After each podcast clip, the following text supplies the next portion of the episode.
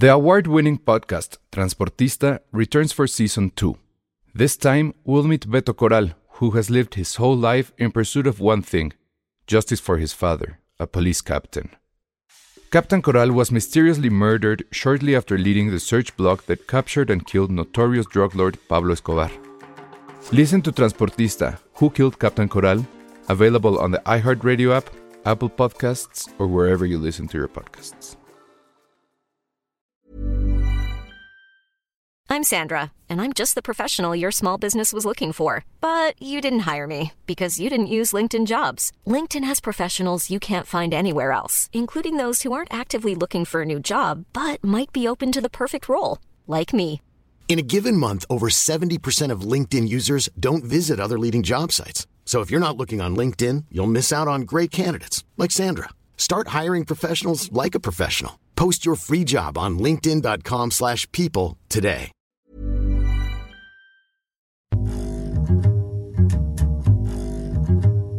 Hola a todos, bienvenidos a Filmsteria, el único podcast de cine que no se fija en el color de tu piel. Se fija en tus ojos. Cuando nos escuchan, vemos nuestros ojos, ven nuestros ojos. Y te lo digo de todo corazón, yo los la escucho con mi profundidad de tus familia ojos. y mi esposa y no escucho sus voces, veo el color de sus ojos. Bravo, Verga. bravo, bravo, bravo, bravo, bravo. Uy, qué oso, qué oso. Fue muy épico, fue muy épico. Fue mucho Y lo- cringe. eh, Fue todo sí. el cringe que toda la cuota de cringe del año en, en ese solo en esa sola entrevista. Salud, amigos. Ah, No, ¿qué- sí qué- fue, fue grandioso, pero aparte creo que lo mejor fue que hubo música incidental. sí, como- de- Era una música así como grandilocuente Como de, y Rich- como de Richard. Ándale. Y, y la, la escenografía de atrás sí estaba hecha como para que sea fuera de las Brillitos, como sí. de- Ah, había Como brillitos. celestial diciéndole eso. Ay, no. Yo espero que Vero ponga musiquita tipo Richard Clayderman ahorita que Josué. Qué dio la intro. para el PR que estaba ahí, ¿eh? Era lo que te iba a preguntar, Ale. O sea, sí como PR también es mucho cringe o si es como de, bueno, al menos nos va a dar publicidad. No, ¿verdad? No, es, sí. Es que al final, ayer, ayer platicábamos Josué y yo de eso, porque eh, de hecho teníamos un debate que puedo traer a la mesa, porque él decía que no era tanto culpa de él, ¿no? Porque a lo mejor él no tenía la mala intención y no es su culpa. O sea que es culpa de los PRs por llevarlos a estos programas, ¿eso dijiste? Sí. Mm, Y yo lo que le decía es, güey, es que Venga la Alegría es uno de los top tres, al menos, programas más vistos en todo México, la neta, ¿no? Este, también me debatía el de, ay, ¿y han llevado a otro talento este, internacional ahí? Le dije, sí, según recuerdo, Babylon fueron a, fueron a ese programa y uno de los últimos también que vinieron también fueron a Venga la Alegría. O sea, realmente también tú, tu jefe te va a decir cómo no puedes estar en, las dos televisoras más importantes, Televisa y TV Azteca, y en sus programas más importantes, pues no. Entonces, pues sí, o sea, sí hay una onda de también a quién le das entrevista, pero por otro lado, eh, hay cosas que muchas veces salen del control. O sea, tú le puedes dar todos los lineamientos al, al reportero y decirle, oye, ¿sabes qué? Esta es la guía, tienes que decir esto y esto y esto, no puedes hablar de ciertos temas.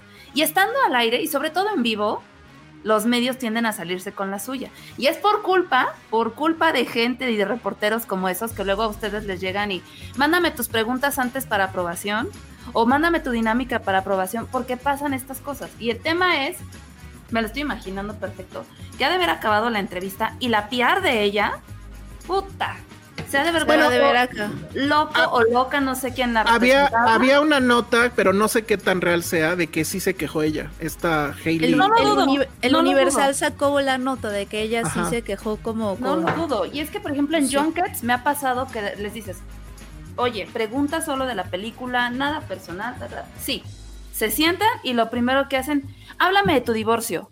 Oye, que te peleaste con fulano. Entonces uno se tiene que meter, corten, bye, te dije que no. Pero cuando estás en vivo, pues no puedes Pero pues hacer ese, eso. pero eh, creo que ahí sí es. eso Tenemos o sea, lo que cosas de- como Juay de Rito que no pudiste controlar porque son en vivo, ¿no?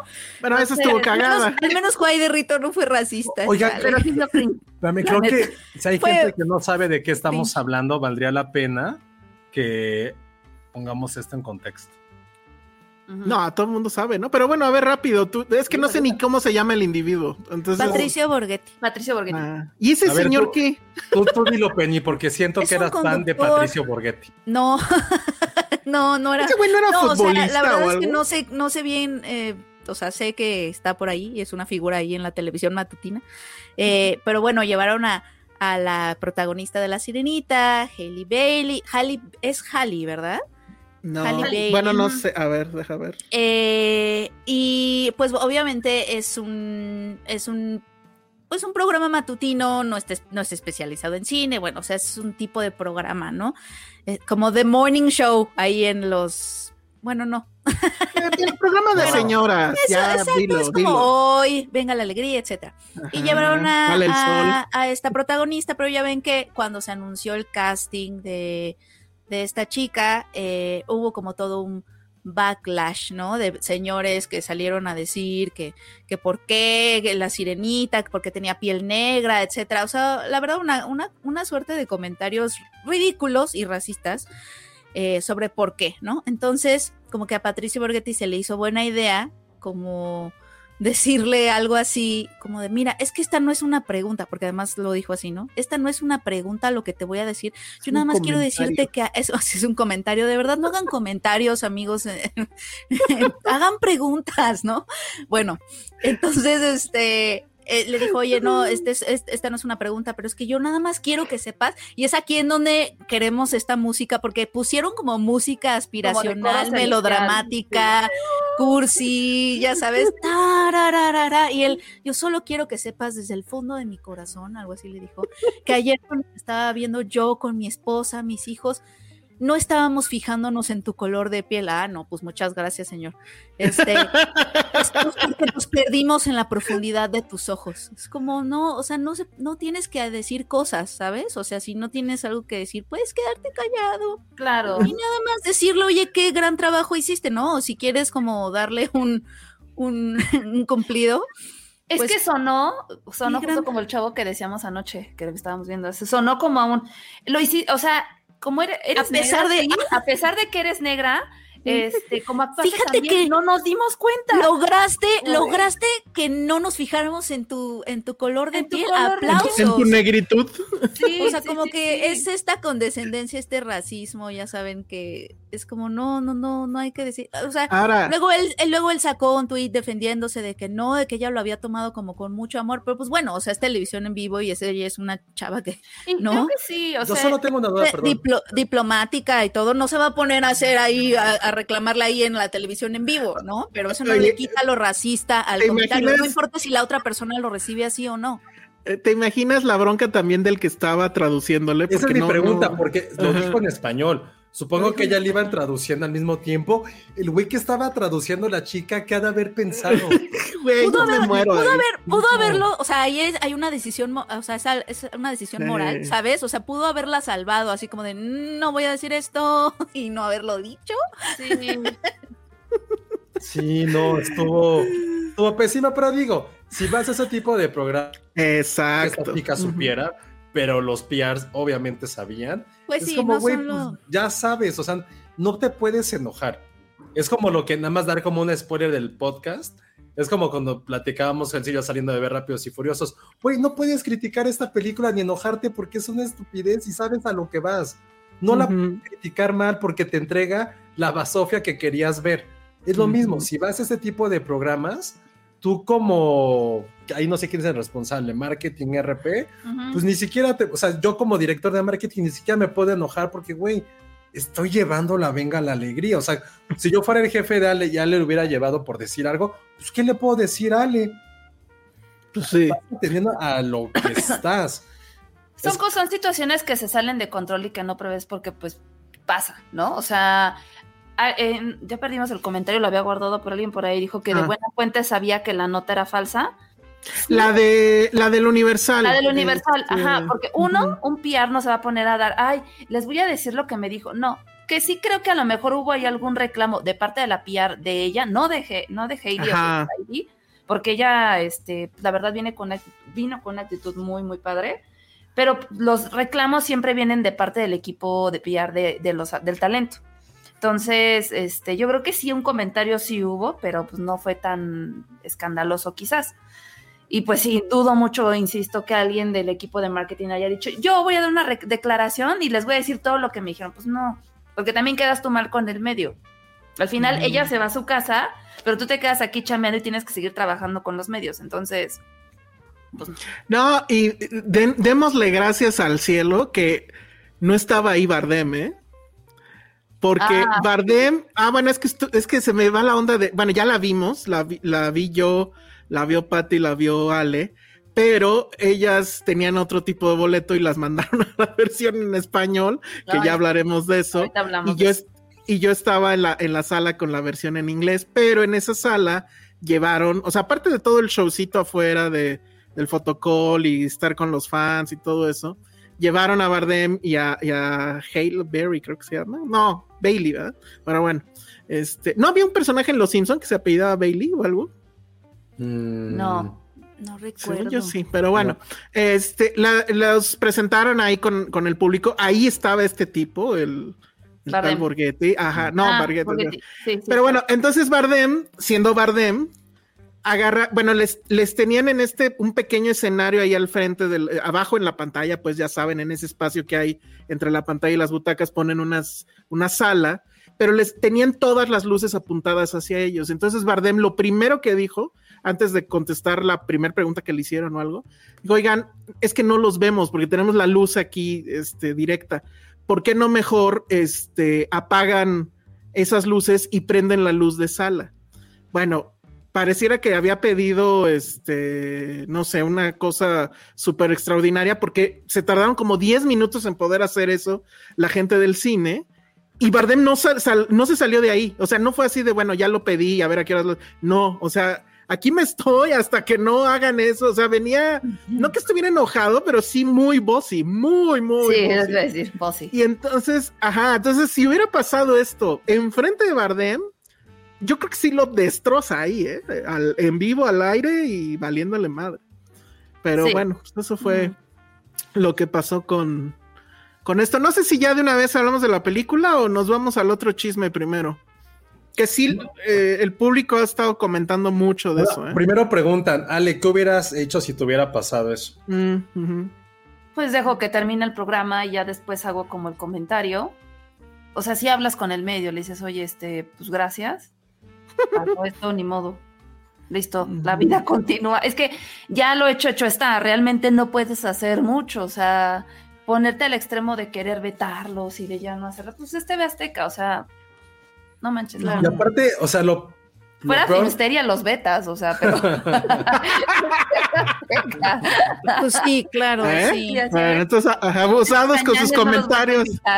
Esos, esos nacos. Pero este, abusados con sus comentarios racistas de eh, cuando venga gente, ¿eh?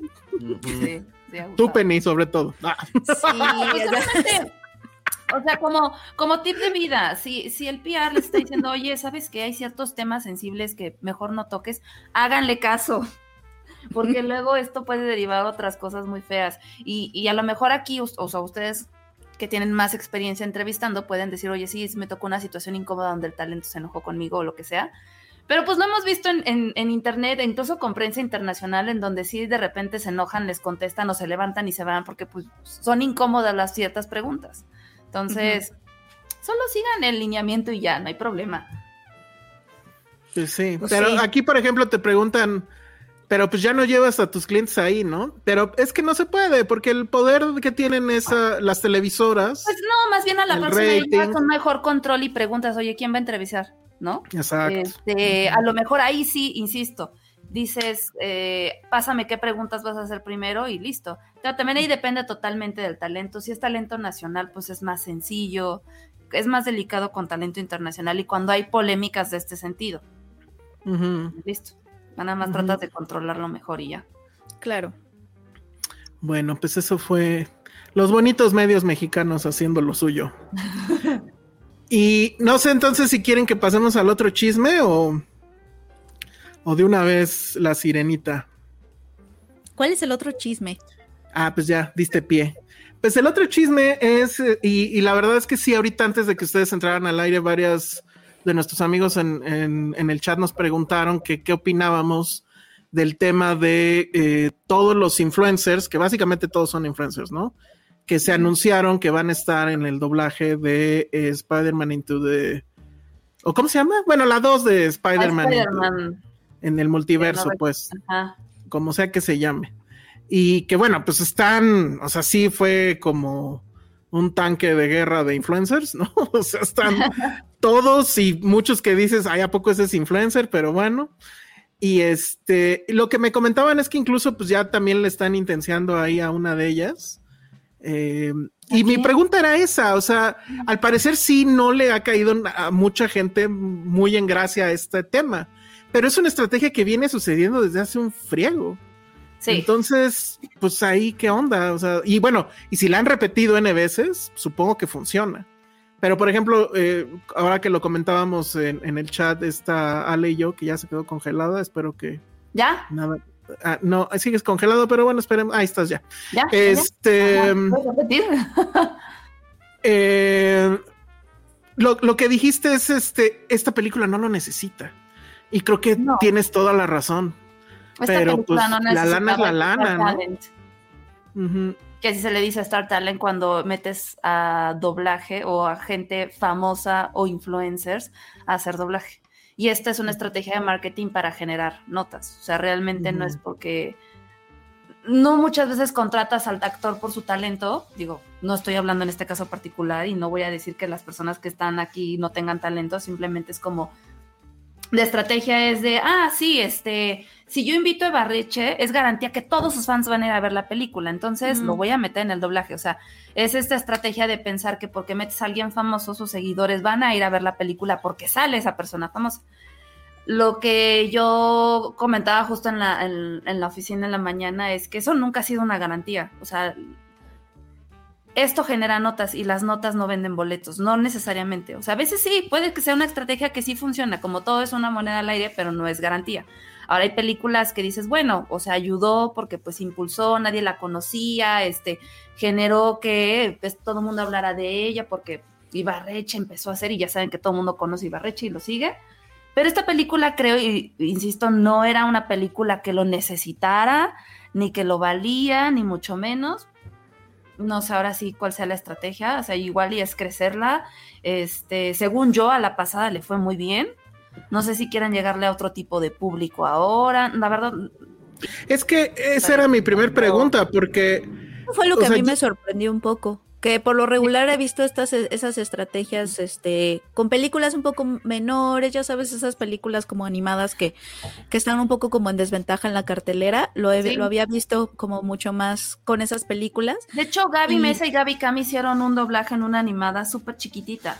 Ajá, o sea, como que lo había visto como estrategia Ajá. para estas otras películas y más bien lo que me sorprendió es que Sony sintiera que lo necesitaba para Spider-Man a través del Spider-Verse, pero pues ahí sí no sé, o sea, igual tengo eh, la misma pregunta de, de, de son, cuáles son sus objetivos que, de, de, público. Son las mismas estrategias que, por ejemplo, Paramount hace, o sea, con Transformers, pues ahí vamos a tener otra vez a Ibarreche, vamos a tener, o sea, muchos del talento que está en, en ¿no? Este, es que Paramount principalmente es quien lo hace. Eh, con Sonic tuvieron a Luisito, con Tortugas Niña también estuvo Alex Montiel. O sea, realmente siempre han metido como este Star Talent a sus doblajes, aunque las películas quizás no lo necesiten. O sea, eh, Sonic no lo necesitaba realmente. Eh, pues Transformers, maybe después de todos estos años y de las basofias que fueron las anteriores, quizá. Está, bien raro. Porque... Ahora, lo, lo, que es cierto también es que pues, en, en, México, pues yo creo que el 80%, 80, 90% de las películas que se ven en cine se ven en español. O sea, porque esa es la tendencia que la gente sigue, no porque sea una decisión simplemente de la distribuidora que diga, porque yo quiero, no. O sea, las funciones con copias en español funcionan mucho mejor que las este, en su idioma Bueno, original. depende también la película. Sí, también depende de la película. Por lo general, cuando es una película que va a circuito de arte, pues no se dobla al español. Pero cuando son blockbusters, sí o sí, se doblan al lo español. Que, lo que creo que está pasando aquí es que, o sea, ya ven que en la, eh, ahora sí que en la trama se involucra que hay muchos Spider-Mans.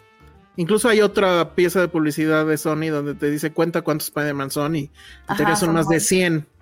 Sí. Pero entonces, en ese momento que eso viene en el tráiler, en ese momento donde entra este mundo donde están todos los Spider-Mans, supongo que todos eh, van a tener al menos una frase.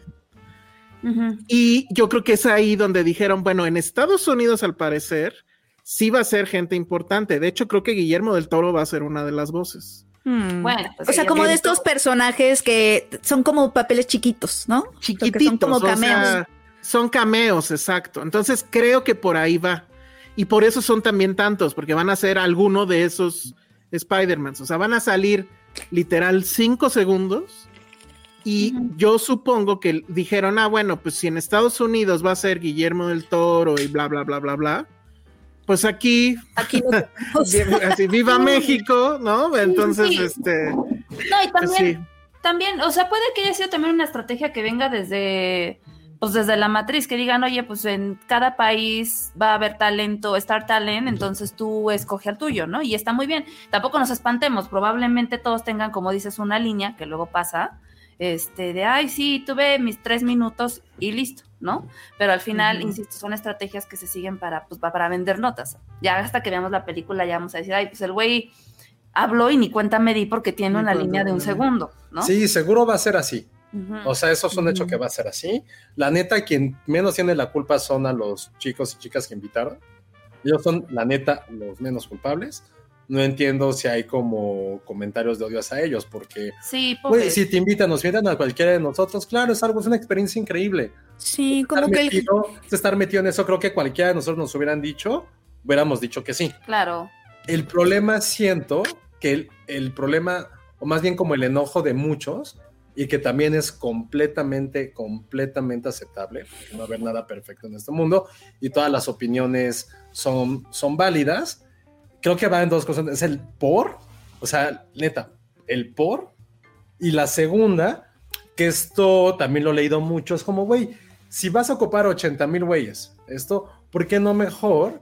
También le das oportunidad a 10 morritos que acaban de graduarse de la escuela de doblaje y que pueden hacer 4 o 5 rangos de voz, a que ellos hagan esa voz de esos diferentes Spider-Mans o Spider-Womans o lo que sea, porque la necesidad de darles espacio a gente que Pues porque Justo, no, puedes hacer junkets ni sobre todo en es, con sobre actores. todo en esta película.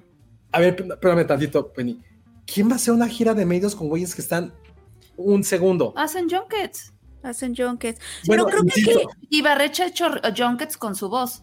Sí, pero no es un personaje. Él, él en esta, según yo, es un personaje medio secundario. Los demás, terciario. no sé, a lo mejor son solamente 10 segundos. O sea, insisto, aquí la culpa, son papeles chiquitos. la culpa no es de ellos, la culpa es de, por ejemplo, a quien vayan a invitar a estos junkets, les digan, oye, y te vamos, y vas a tener este entrevista con una chica que hace cocina y hace cupcakes.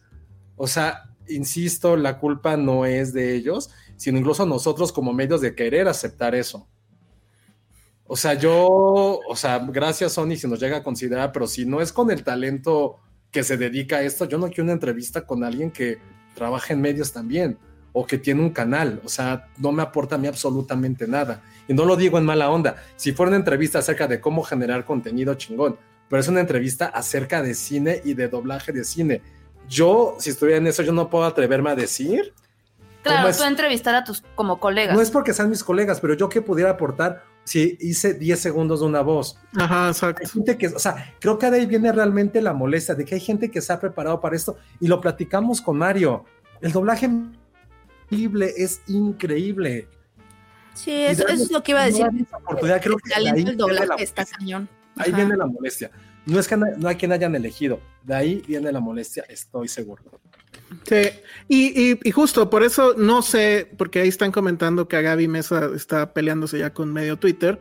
No sé en qué tono sea, pero yo sí creo que una, pero una pregunta que sí es válida es justo lo que acaba de decir Josué. O sea, ¿qué pasa con todo el talento de doblaje que, que pues sí, México tiene una tradición enorme de, de buen doblaje eh, en español y que ahora pues por una decisión, insisto, no es de ellos, pero vamos, a- han aceptado y hay quienes han aceptado en esa lista más de una vez, eh, pues bueno, ya se están volviendo parte del problema, vamos, o sea, yo no sé, yo era lo que decía antes de que eh, entráramos formalmente al aire, eh, yo ya no sé que, si existe doblaje mexicano profesional tal cual, porque cada película nueva que pasa, pues toda la chamba se la dan a los influencers. Y es una Pero chamba súper mal pagada, además. Mario, o Mario sea- no pasó, con Mario no pasó. No, con Mario no pasó, pero justo porque Mario no lo necesitaba. Mario necesitaba que fuera profesional. Aquí por eso te digo, o sea, es raro por lo que ya decíamos. Con películas pequeñas que sabemos que nadie, dijo, seamos honestos, nadie va a ver, pues es la estrategia como para levantar, hacer ruido y demás. ¿Por qué hacerlo con esta? Por ejemplo, tú que trajiste One Piece, ¿hubo doblada? No sé. No, No. ya les había comentado que con películas japonesas de anime está estrictamente prohibido. O sea, si es un doblaje que tenga que ser autorizado por este, Ah. Toei en este caso. Mm. Ahí no. Pero por ejemplo, nosotros tuvimos Ugly Dolls. Yo hice doblaje. Yo no Ah, sé qué claro. doblaje. Ujú. Yo hice doblaje. Este, de hecho, todos en Diamond hicimos doblaje y creo que estuvo lindo porque como compañía es como vamos a darles la experiencia a todos. Y, y Eh, fue, y fue como Pero lo tuve que dos protagonistas que pues eran eran famosos, ¿no? profesionales. Ujú. Eran profesionales. Que también la película lo exigía porque la, ex- la película exigía a gente que supiera cantar cabrón porque era un musical, que ahí es Mm. distinto, o sea, sí hay un porqué. Ahora, eh, no sé qué tanto sea el estamos quitando la chamba porque al final no se nota y eso es lo triste, más bien aquí es lo triste, que los actores de doblaje le siguen dando los papeles protagónicos porque obviamente necesitan cargar en sus hombros el peso de llevar toda una película y que sea que esté bien hecha y a estos influencers o, tal, o talento les das este, ciertos personajes o incidentales o villanos o cositas que no requieran tanto esfuerzo, porque pues obviamente tampoco te vas a arriesgar tanto con la peli. El problema aquí es que cuando haces toda la promoción, pues no le reconoces o no le haces todo el bombo y platillo al que hizo Ah, Ay, sí, me, se, se friseó, Ale, ¿no? Ah, sí. me friseé, no, te friseaste Sí. un poquito, pero solo al final. y se escuchó. No. Bueno, repito, re- rebobino.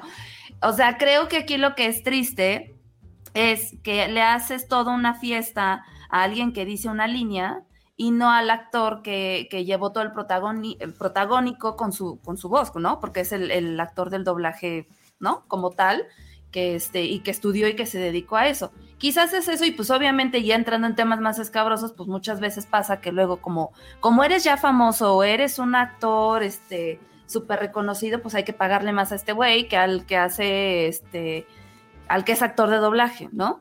Entonces, pues sí, ahí creo que hay como ciertas cositas que a lo mejor no están justas. Insisto, no estoy tan metida en el mundo del doblaje, solo hablo de... Por ejemplo, esto que dice Jimena Lipman, dice, vi en Twitter que cuando Robin Williams hizo el genio para Aladdin, exigió que en su contrato, eh, que la peli no promocionara, no se promocionara diciendo que él era la voz del genio.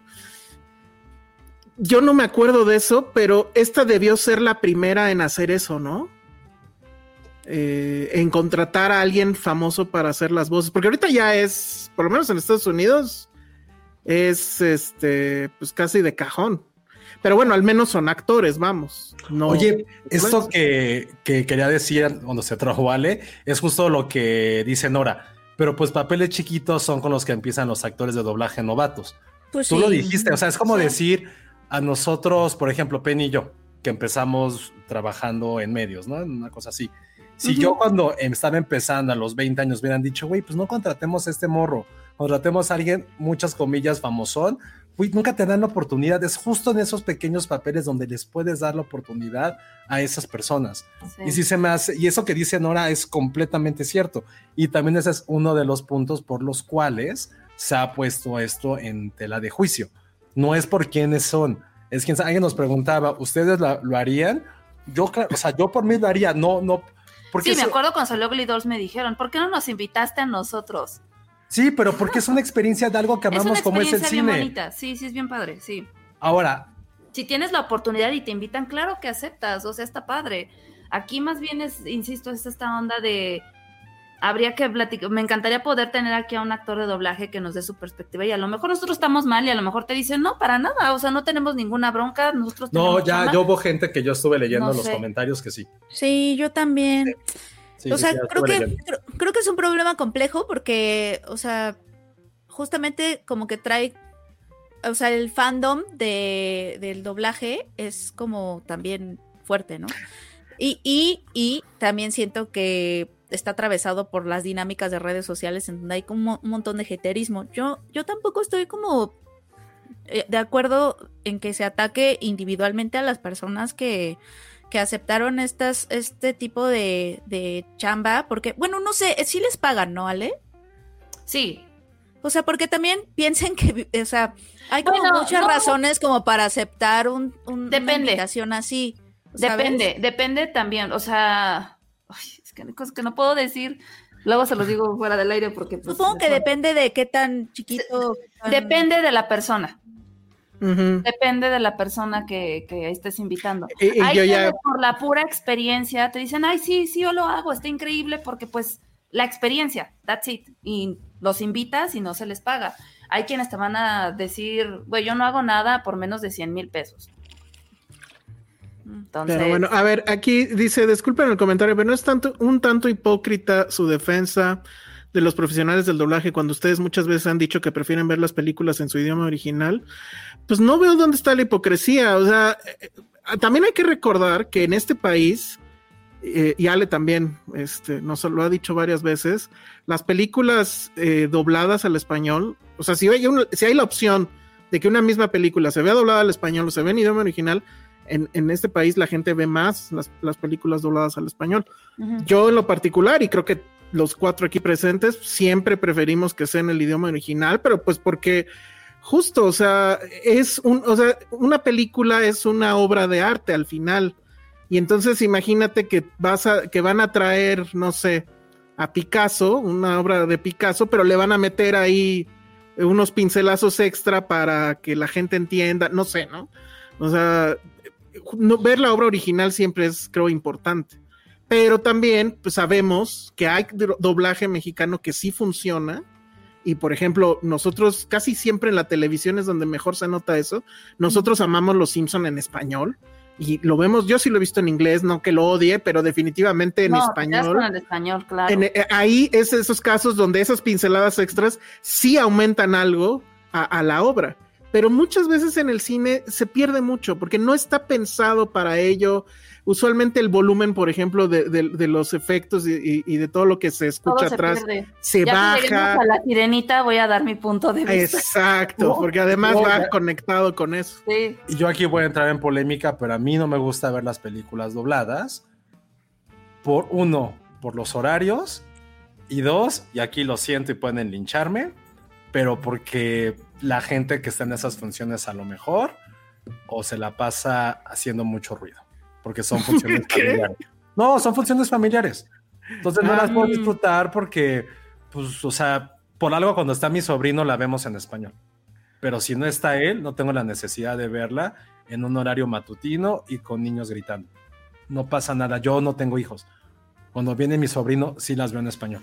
Pero Mm. esa es otra cosa, o sea, también pensar que no es porque no queramos, sino porque también el ambiente y todas las circunstancias alrededor de, pues tampoco te permiten disfrutarla o no estás ni siquiera acostumbrado a eso. Entonces yo por eso las veo también en inglés, porque no me gusta verla en un ambiente que no es el que yo estoy pidiendo. Y that's it. Mm. Que ahí, que ahí también, este, espero no pase, supongo que no. Pero por ejemplo, en algún momento pasó con las de Pixar, de repente no había forma de verlas en, en inglés. O había una sala, en una sala VIP, allá en San Ángel, ¿no? Es que Esperemos que no sea el caso con recuerdo, Las películas animadas solo llegaban en español.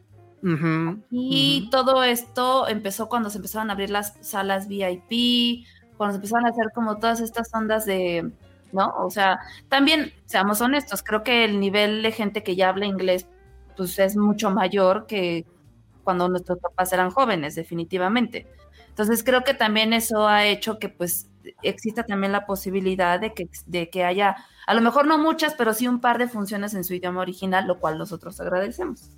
No, pero un par ya, o sea, que sea una, al menos una función en cada Pues cine, digo, como casi- si no, Casi, casi ya no hay, o sea, pues es que esa es la bronca. No sé por qué aquí están- están mencionando, por ejemplo, a Broso. Broso, no crean que lo invitaron a Monsters por ser Broso. Broso es un actor de doblaje. Él es la voz de Leono en la caricatura original de, de los Thundercats. Yo sí que Y- creo no.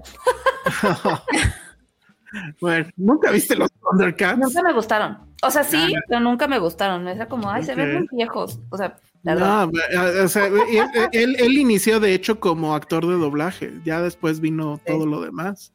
Entonces, pues, para que vean. Y la verdad es que, por ejemplo, Monster Inc.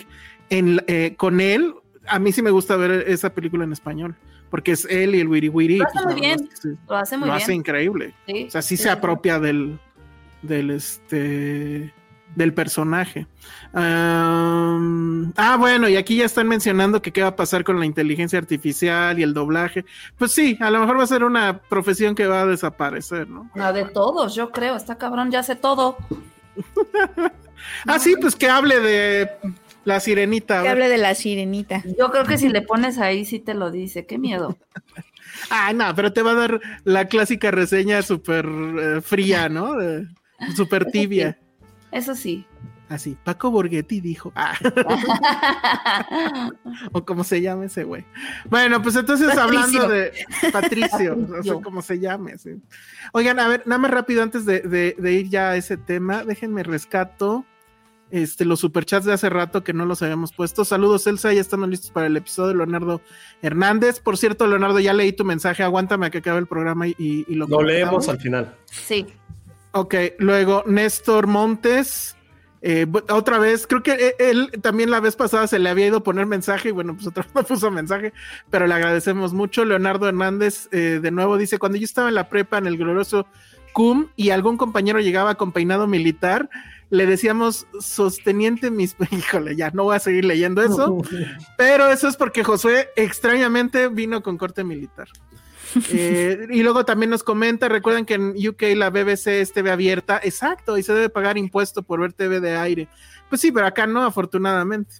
Y la BBC es la BBC. Hace rato que estábamos con ese tema. Bueno, pues entonces si quieren vamos ya a La Sirenita, que Josué y Penny no la han visto. Yo ah, nada más antes les pregunto, ¿ustedes eran fans de la original? Sí. Yo mucho. Sí, fuera mi, fue mi película favorita de niña. Que lo íbamos discutiendo en, en el coche cuando veníamos, este, Patty y yo. Y Elsa nos decía, es que ¿por qué les gustaba? Este, si está toda incorrecta y no sé qué. Le dije, es que no era ni el Está tema. toda de- incorrecta. no era el tema del príncipe, no era, es que no mames, viven bajo el mar, está cabrón. mar, es una increíble. sirena, ¿de qué hablas? Respira bajo el agua, habla con Pero conoce, conoce con a un conoce un güey de lejos, cinco segundos. Sí, sí, sí, Pues está y ya- mal. y Pero ya mira, quiere patas. o la- sea, Está mal. Mira, para ser justo, sí es el príncipe más guapo, yo siento. Sí, es lo que le dije. Es lo que le dije. Eric es el príncipe más Sí, guapo de o todos sea, no los está tan No descabellado que se enamore. Pero es que además ella está enamorada. Un marinero. Ajá, o sea, se enamora de él, azules, pero también por lo que él representa, que es que ella está enamorada del mundo de arriba, o sea, lo quiere conocer y él es como que el representante de eso. Y sí, o sea, hay que ir a terapia y todo eso y no hay que ser la sirenita Ariel, pero, pero tenía, era una sirena con su cabello rojo, como Precioso. el fuego, precioso, o sea, la verdad sí era un factor, o sea, como Sí, que ella, el diseño de la pez. Ay, sirena, no, está increíble. Cantaba hermoso. Yo le canta decía a Elsa, cuando veníamos en el coche, que cuando era niña yo tenía la Barbie sirena, porque mi mamá nunca me compró la Barbie de Ariel. Y entonces, en la pileta del agua, me, me metía y así jugaba con la cara en la pileta del agua y mi Ah, sirena. claro. Y luego, o luego me ponía el snorkel y ahí estaba horas, horas, horas, horas, así sintiéndome sirena. Sí, mira, ahí juro. está, o sea, no es la, no es el Es la, estilo peor, más es la peor imagen, pero sí es muy guapo. es muy guapo. Busca, en, hay una que hizo la inteligencia artificial, maldita sea, de cómo se vería Eric en la vida real. No manches. híjole. Está impresionante. Déjamelo. Pero ¿cómo se llama Eric? ¿Qué? Eric, Príncipe Eric. Prince Eric. Príncipe Bueno, Eric, es además que- tenía un perro, o sea, todo bien, y además, Su perro, sí, ajá, Max. o sea, todo estaba muy, muy, muy bien, este, en general, excepto que, pues bueno, sí, ella tiene como 16 años y se casa con el primer hombre que vio- Además. que vio. O sea, pero bueno, todas las películas de Disney ven que tienen como trastornos, o sea, Yo nada más quiero aportar lo algo. que queremos la- en nuestra vida amorosa. Pero La Sirenita, por ejemplo, fue mi primera película que yo fui a ver al cine. Yo- es lo que iba a decir, yo también. mía. Yo la fui a ver al, al castillito de Disney, no recuerdo absolutamente nada de la película. Pero así como están hablando del príncipe Eric, también la, la princesa más sabrosa.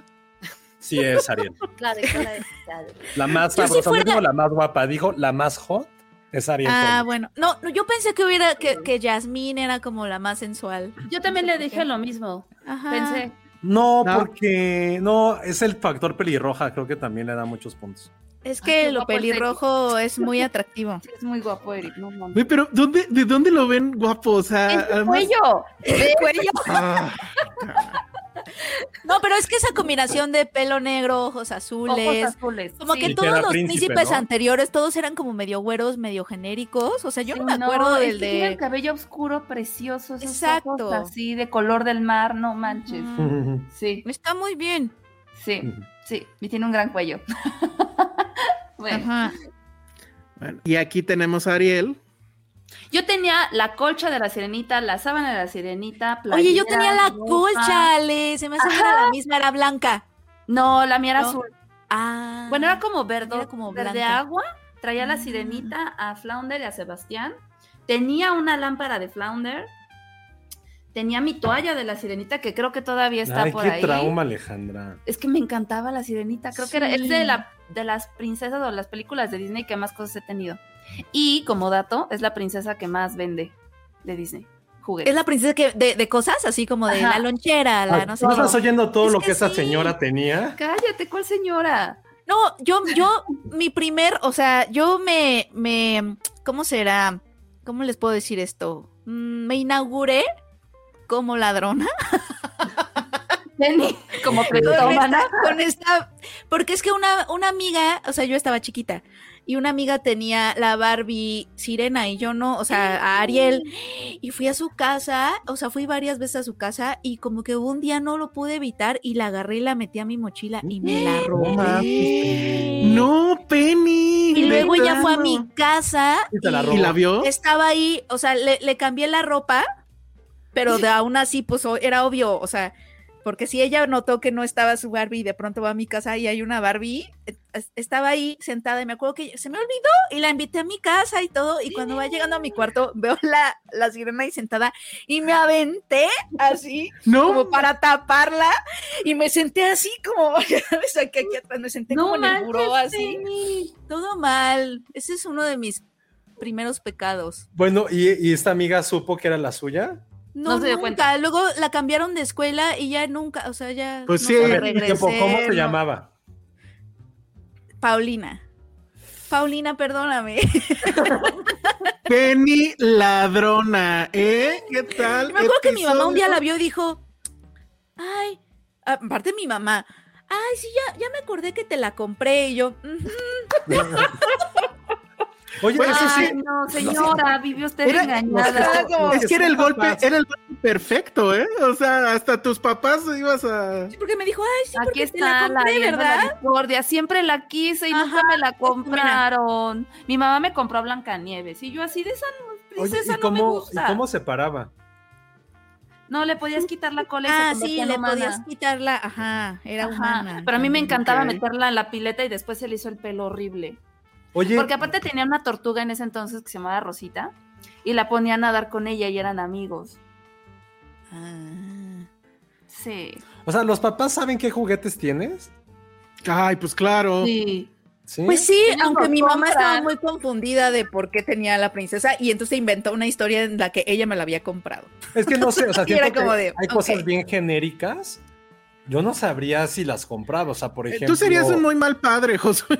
No, no, pregunto porque no, o sea, no sé, pero por ejemplo, las Barbies, pues todas son iguales. Es como cuando yo tenía mis No, luchadores. no Supongo todas son iguales. Supongo que, mis- que mi mamá no sabía qué luchador tenía y que no, no se acordaba cuáles me compraba, porque pues son luch- o Ay. las tortugas ninja, que son como las Barbies, son lo mismo, pero con diferentes Sí, cosas. pero es diferente. O sea, como Ariel no había ninguna, no había ni una Barbie pelirroja, no manches. No, O sea, sí es que el que pelo sí era, puedes- el, el que- pelo fue muy ganador. Ajá, sí hay cosas que podías ahí taparle el ojo al gato y decir, bueno, ya ni me acuerdo que te compré, pero sí una Barbie Ariel era de, no manches, Barbie eso no te lo Bueno, compré. Oye, es que la gente está diciendo que vi la Barbie y dije, expropiese. No, esto- No, como Box Bunny. comunismo, es como- Tenemos. Comunismo, como de, tenemos una Barbie. Y, ve- y No, y tenía tantas cosas de la película que, de hecho, esta taza es de cuando yo era niña. Vean Pero di que es para la gente que nos escucha en audio. Es una taza de Sebastián que mi mamá me compró, yo creo que tenía como siete años, no sé cuántos años.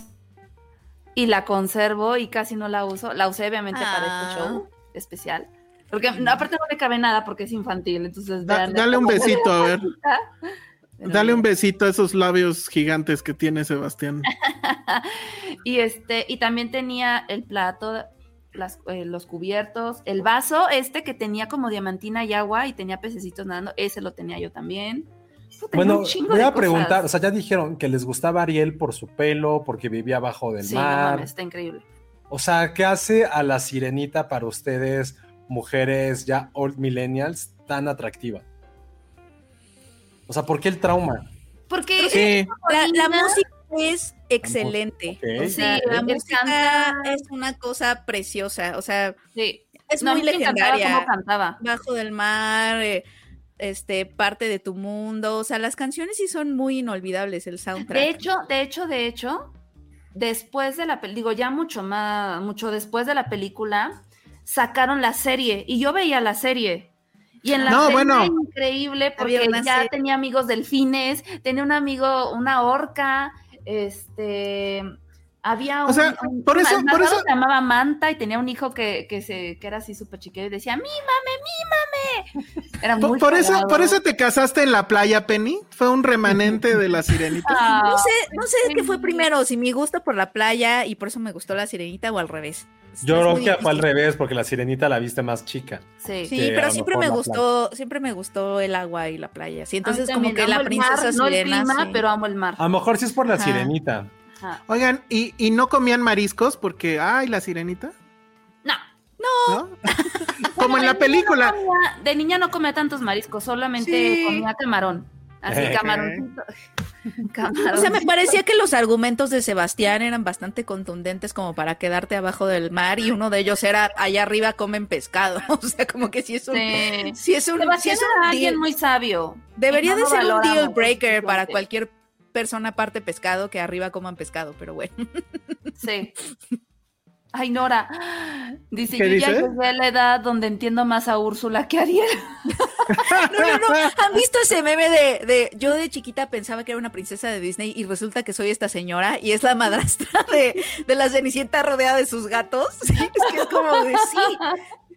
Realmente somos esta siempre señora. se me ha hecho la villana más increíble y genial del mundo, porque es cagadísima. Su canción de este de Pobres Almas en Desgracia siempre me dio muchísima Es risa, muchísima. O sea, es súper patético, este, te, no, no, no, es súper divertida, la letra. Yo, yo la cantaba mucho con una amiga. Pero sí es cierto que conforme creces, sí empiezas a sentir más empatía hacia las villanas y villanos de Disney, porque realmente Ah. los héroes y las princesas Ay, realmente sí hacen cosas muy descabelladas. Es como de por qué vas a dar tu voz por un hombre. Ajá, por Ah, estúpida. porque además por la voz, o sea, es muy simbólico que lo que ella se Pero quede en su sin defensa, voz. a los 16 yo también me quería morir por el que yo pensaba era el amor Pues de mi sí, vida. claro. Y nunca más iba a volver a amar a nadie. Y nadie más me Necesitabas un adulto, necesitabas más adultos alrededor. o sea. Sí. Si yo tuviera no, no, que no vea esa mamada, ¿eh? O sea, De sí la está súper mal. Insisto, Sí. lo acaba de conocer. Sí, no, no, no. Deja de solo Ahora, el otro dato, porque, bueno, yo. Ajá.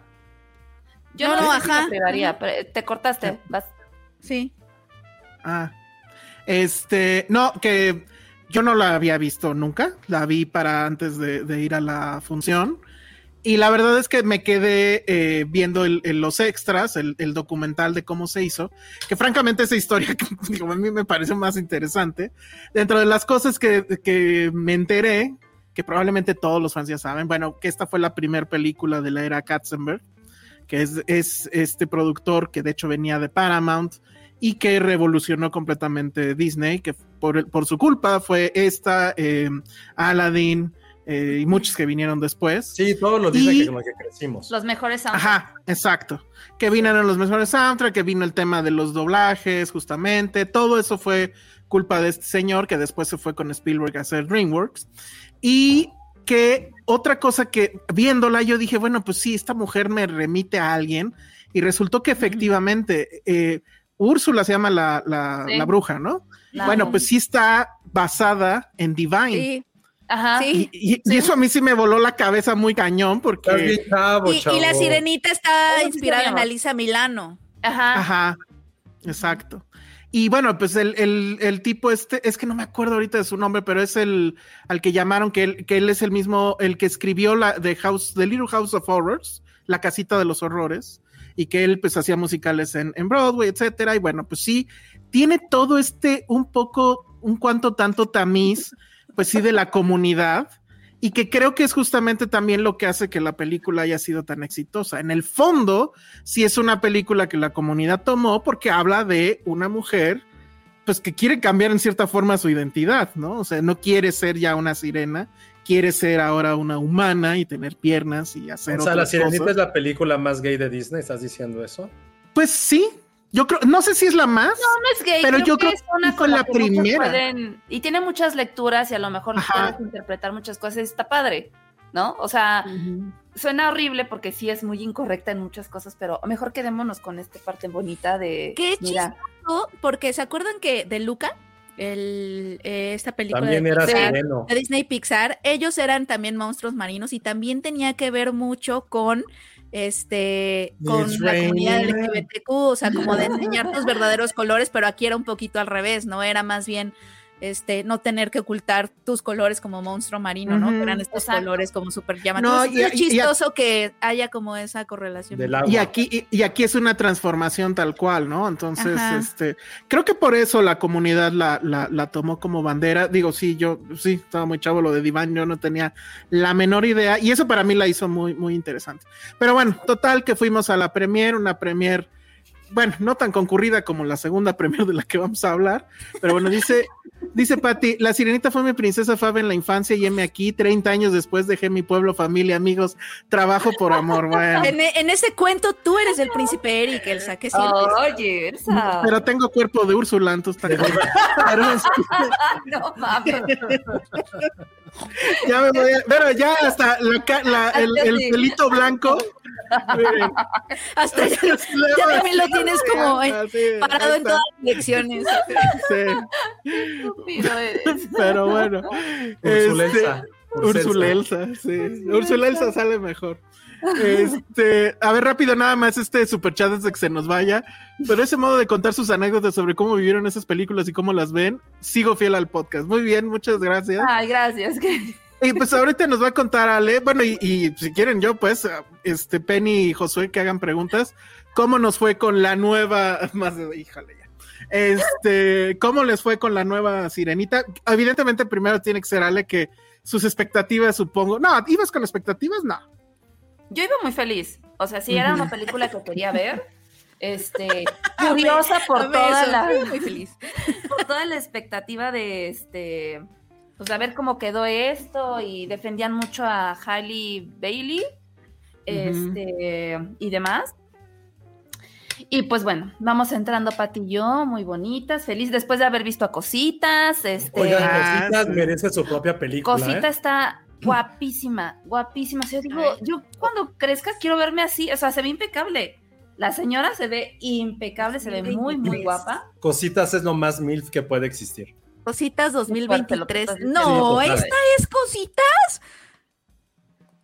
Ah, pero no. está, ahí está la foto. Eh, híjole, ya me, me están complicando. compartido. Bueno, Sí, está en, está en el TikTok de, que hicimos de, de- Sí. A ver, déjenme.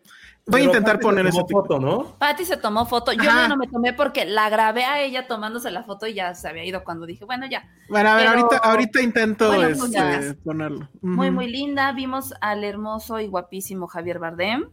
Este, y a Hailey, que asombrosamente es muy, muy, muy, muy pequeña. O sea, yo creo que mide como 1,20. Sí, se me hizo muy chiquita, está muy, ¿Quién, muy Hailey? chiquita. Sí, Ah, o sea, se traía tacones y yo creo que apenas era de mi estatura. Está muy, muy chiquita. Sí. Pero bueno, pues ya entramos a... Y oh, sorpresa, nos la pusieron en español. Y no es nada en contra del doblaje, ni nada, ni mucho menos. Pero creo, creo, considero que esta sí es una película que sí tienen que ver. En América sí es complicado luego encontrar este, funciones en su idioma original, pero sí ven en su idioma original, porque imagínense todo el pleito que hubo por poner a esta, a esta actriz en esta, en esta película, en este protagónico, porque canta increíble y demás, y no la escuché cantar, ¿no? Y el doblaje está muy bien. Este, quería investigar quién había hecho el doblaje. A mí, digo, si alguien por ahí sabe el dato, eh, se me hizo la voz de la que hace intensamente, Alegría. Se me hizo esa misma voz. No sé si sea ella, Mm. si no, se me hizo muy parecida. No es que lo haga mal, pero no era este. Porque después me puse a buscar el video musical que ya está en, en YouTube, de hecho, esa, esa pieza de, de parte de tu mundo se llama la canción.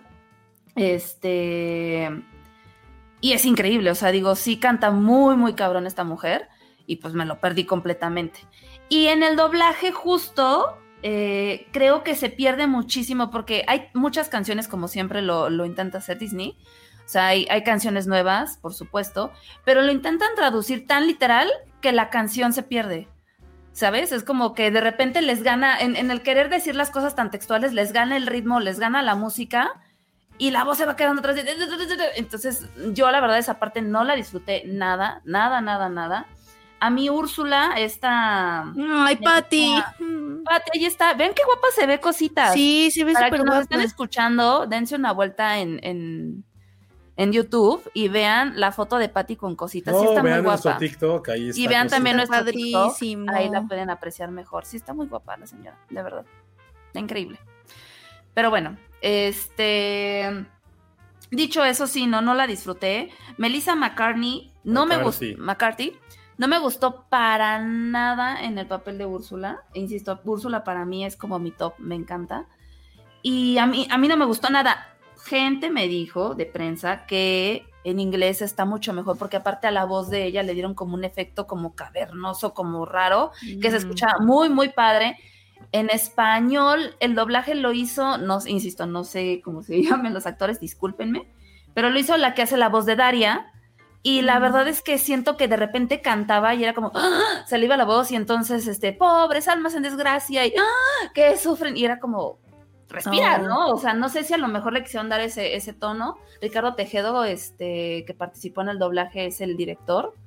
Y él, la verdad es que es muy buen director de doblaje y no sé si aquí le quiso dar esa intención. Insisto, tendría que ver la versión en, en inglés para saber si en, en el ori- original venía así o qué onda.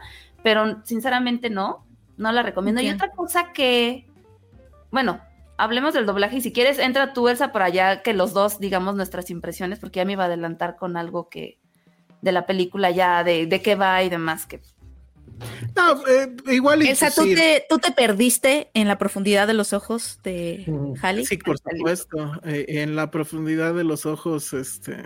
Yo, yo, yo disfruté que sí salió el perrito. Ay, sí, Sale el Max. perrito.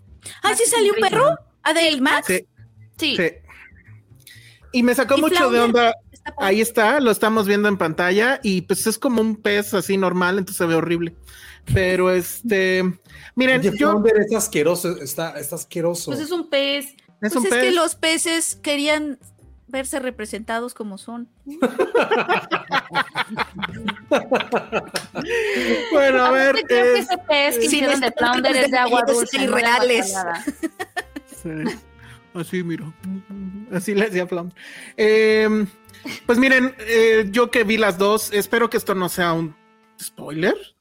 Es básicamente lo mismo. Ya la película la original. película de la, La historia, película original, bueno, yo tenía ahí una duda de si podían aventarse un plot twist al final. Yo porque también. com- comentaba yo con, mucho cor- lo decía con todo mi corazón. comentaba yo con, con Patty cuando vimos la original un día antes. le eh, eh, bueno, ella misma dijo, bueno, si quisieran arreglar esta película, sencillo, que le den cola al príncipe y que él sea el que se meta al agua y vivan Ajá. bajo el agua. Y ya. Y, y si hubieran tenido el coraje suficiente de hacer eso, me cae que me pongo de pie y aplaudo, ¿eh? Pero evidentemente eso no va a pasar. Pregunta, pregunta, este, rápida. ¿El príncipe sí quiere a Ariel? Sí. Sí. Y de sí, hecho, aunque en el obviamente, cuento original, El el, el libro, cuerpo, la versión el original no es así. Sabemos No que el con de. Ariel es muy trágico. Bueno, no es Ariel la sirenita, es muy trágico. Pero Disney obviamente sí la quiere. Ah, sí la quiere. Entonces, Aquí. que no la, es que no, la, no la he visto en los últimos 35 años. A ver, Bueno, Ariel, la quiere. Ariel queda prendado y enamorado, hipnotizado por su voz cuando lo rescata.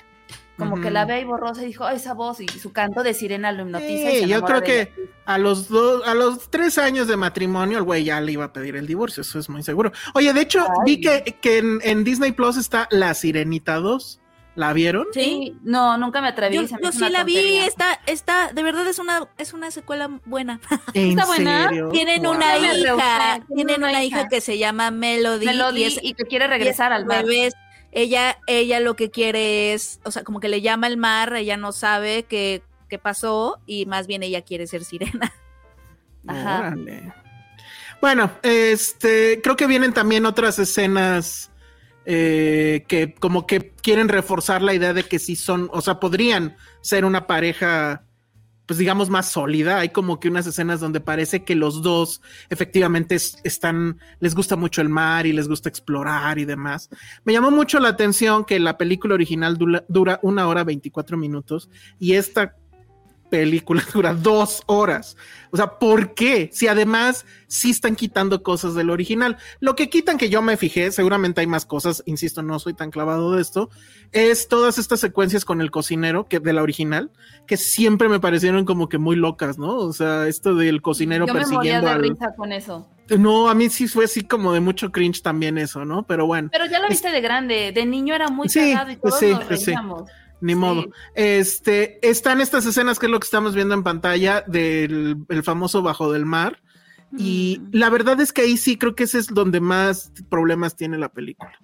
Después de ver algo como Avatar, que pues la verdad es que ni Mm. siquiera cuestionas el tema de, claro, están en el Están mar, pueden mar. estar abajo del mar, todo se ve impresionante. Aquí sí hay mucho cringe en eso. O sea, siento que los efectos, o sea, sí están bien, pero pues después, insisto, de ver Avatar, ya, o sea, sí, sí, sí dices, hay algo extraño aquí.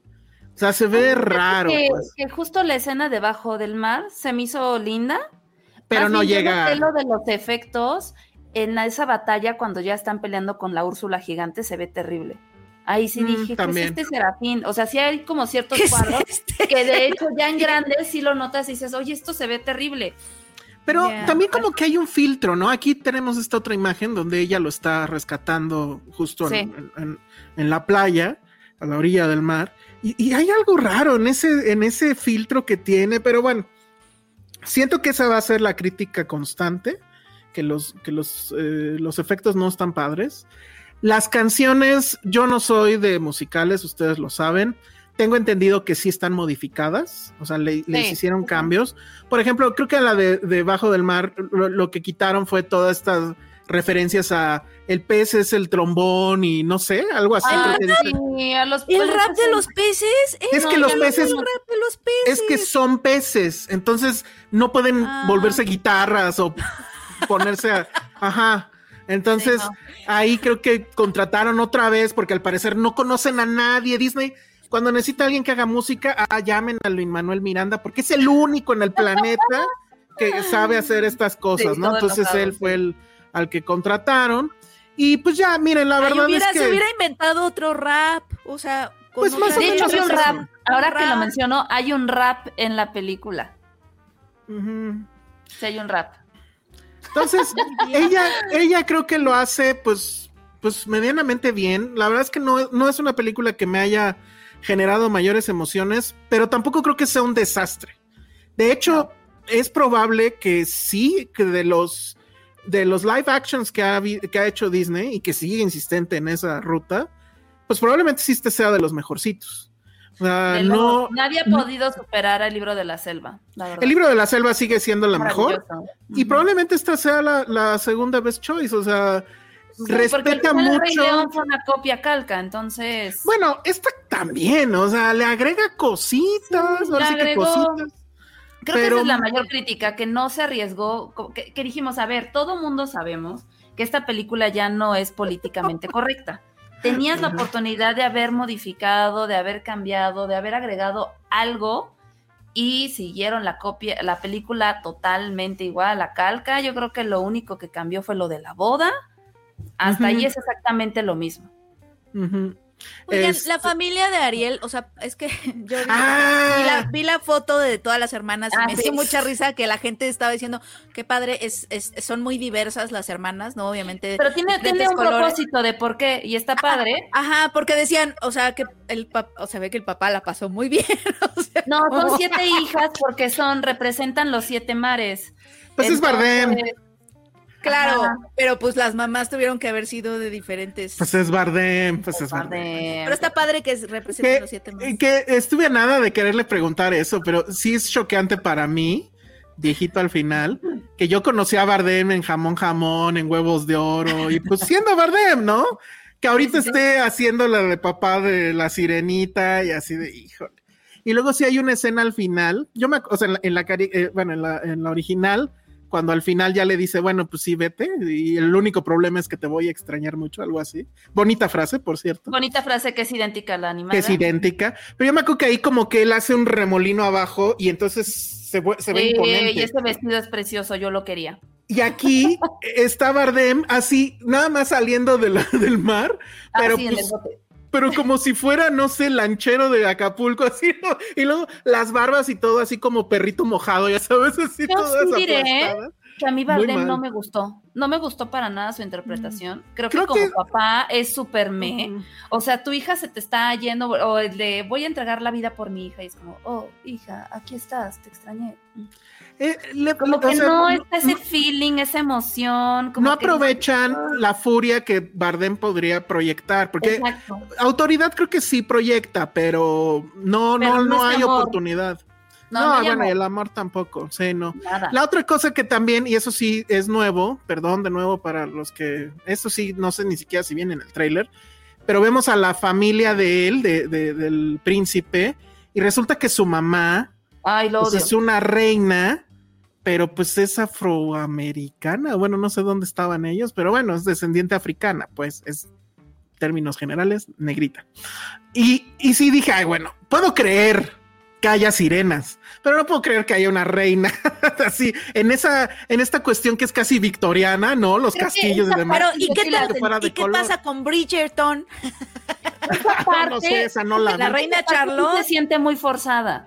Esa sí se siente muy forzada, porque también la forma de justificar el por qué su mamá fuera diferente a él, pues es que Eric es adoptado.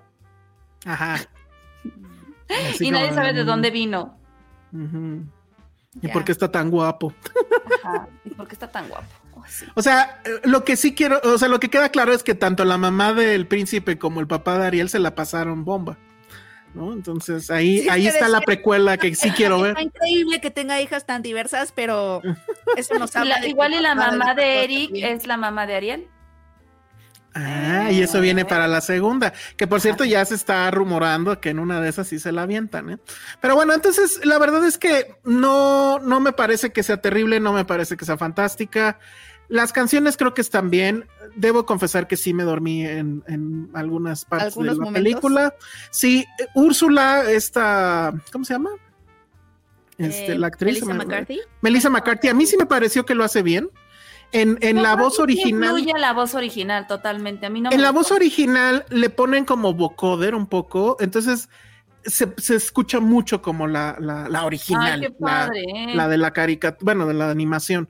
Entonces sí. y ella pues sí creo que tiene la personalidad, o sea, lo hace bien y creo que también en un, en un extra de, no sé, de estos clips que, que hay en internet, sí menciona que sí, que evidentemente se puso a ver videos de Divine, ¿no? Y que pues esa era la onda, ¿no? Lo- Ujú. el tema drag y, de- y demás. Entonces eso, eso está bien. Y bueno, pues la verdad es que, o sea, de entrada a mí la historia pues me sigue pareciendo una jalada, ¿no? Este, el tema de que se enamore la gente tan rápido siempre me, me conflictúa. No creo que sea una mala película, insisto. Yo creo que va a ser un buen trancazo. Y más, pues sí, con todo este tema de, eh, de, de la decisión de quién es la sirenita, de quién la va a interpretar y todo este asunto toda la película de- derrocha inclusión. Eso es un hecho. Hay una escena rumbo al final, que esa no es de la original, ¿verdad, Ale? ¿Cuál? ¿La cuál te refieres? Cuando salen muchas sirenas y sirenos. Mm, sí, en la boda, acuérdate. Mm, no Cuando se casa, salen como que todos los entes del mar y es como, ay, se despiden de Ariel y de su hermana. Porque aparte creo que en la película Tritón tenía muchísimas, o sea, como 15 hijas, o sea, sí eran un buen. Aquí nada más son 7, pero bueno, se supone que salen todos los sirenos y sirenas a despedirse de Ariel. Eso sí sale. Ok. Y estaba bien padre. Sí, aquí como a mí esa escena del final sí me dio un poquito de cringe, pero sí, o sea, toda la película de Rocha. Sí, a mí, a mí la verdad es que no me, no me disgustó. Sí me decepcionó haberla visto en español, no la disfruté por eso igual. Este, porque siento que justo ahí no es nada en contra del doblaje, ni estoy diciendo que lo hayan hecho mal. Creo que ciertas emociones sí se pierden en el doblaje. Es que, y- es y que la- las e canciones. Ajá, y las canciones, sobre todo adaptar las canciones sí es como más complicado a la hora de traducir, pues sí se pierde muchísimo. Entonces, Sí. no sé si la volvería a ver en el cine o ya mejor esperarme a que salga en plataforma, no lo sé. Mm. No, yo, creo que sí. la voy a ver en inglés. Yo creo que sí, este, tienen que verla en cine, porque, o sea, la, la parte del, del mar y todo eso, o sea, sí está medio raro el CGI, pero por lo menos hay una dimensión de, de- de espacio amplio y demás, entonces sí, sí, Sí. la tienen que ver en el cine.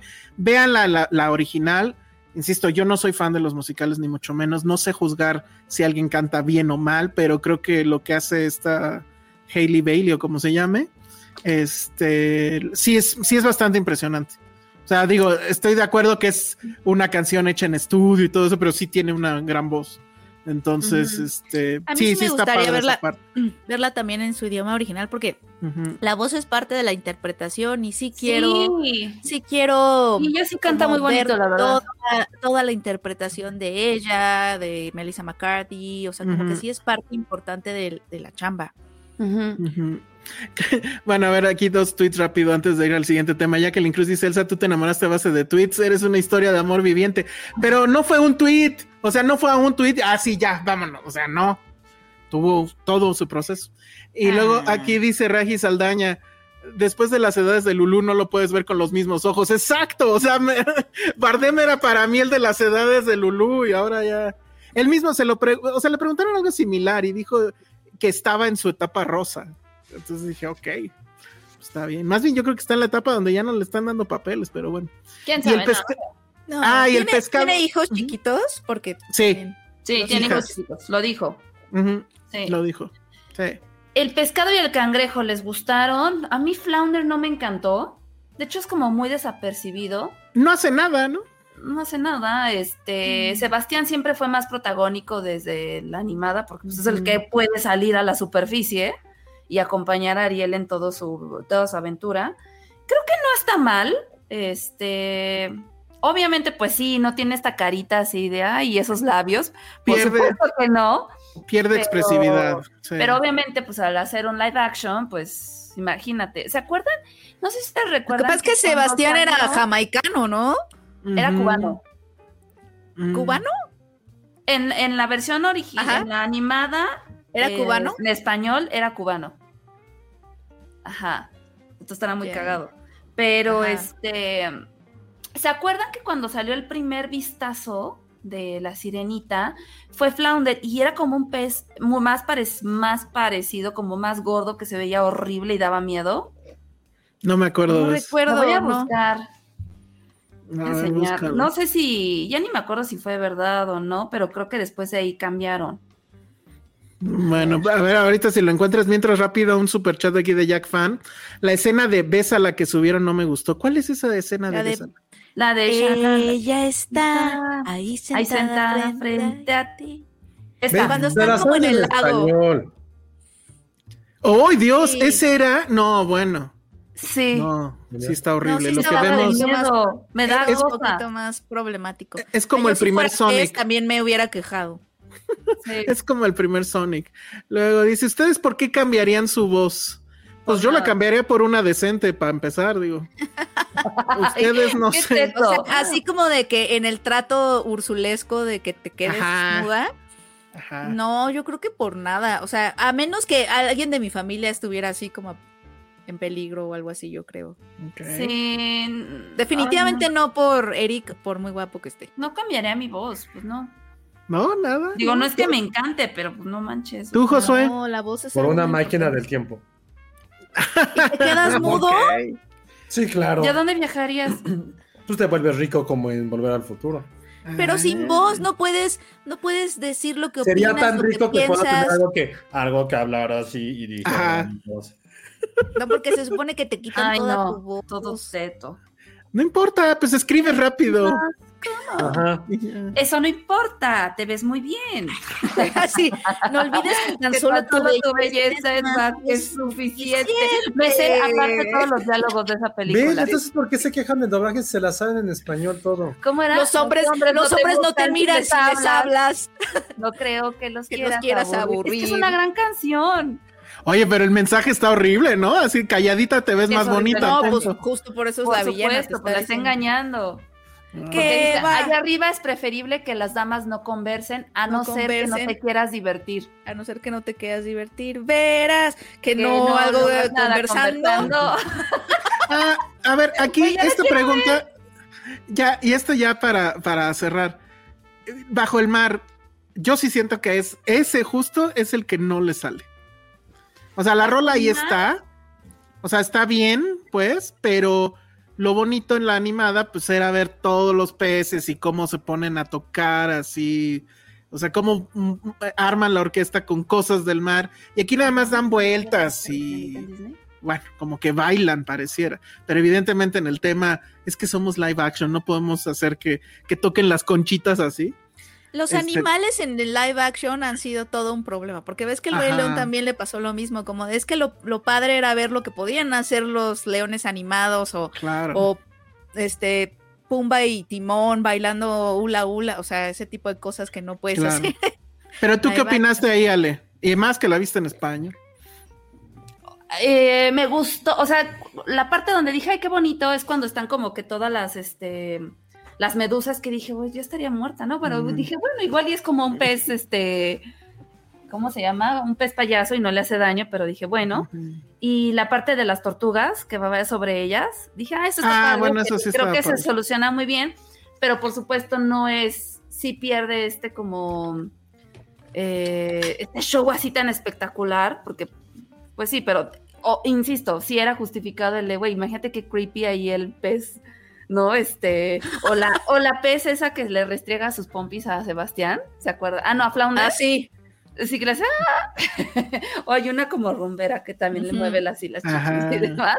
O sea, obviamente hubiera sido medio creepy. Lo resuelven bien, pero obviamente pues no es tan memorable como la animada. No, no es ni Hay tampoco cosas espectacular. que animadas, pasarlas a live action no, no funcionan. O sea, no te convence que en el mar hay más rumba. No. No, No.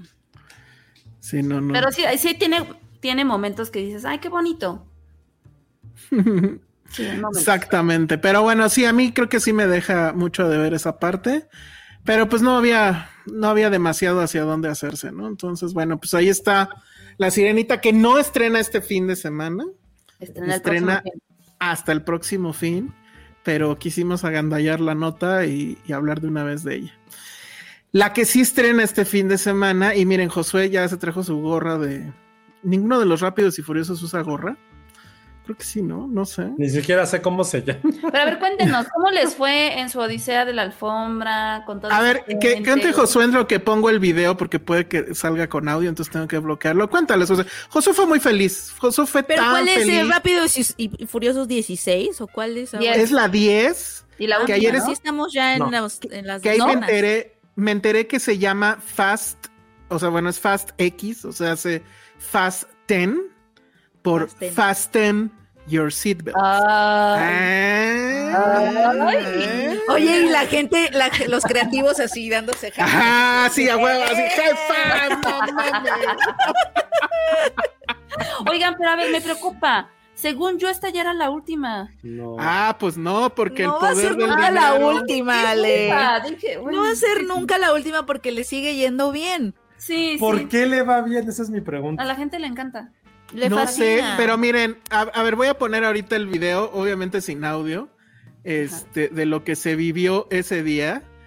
Bueno, yo sí estaba ahí abajo. Hay un video por ahí mío, de hecho, de, de, ¿Por qué de- viste? no, se, no se viste bien. O sea, siempre se viste igual, ¿no? En todo. pues como mecánico. Es como el mecánico. Y, Y mira, y lo peor que la camisa, creo que se la compra normal y le arranca las, las mangas. se ven como los, los, los pelitos. El poder de sus puños, seguramente, ¿no? Ajá.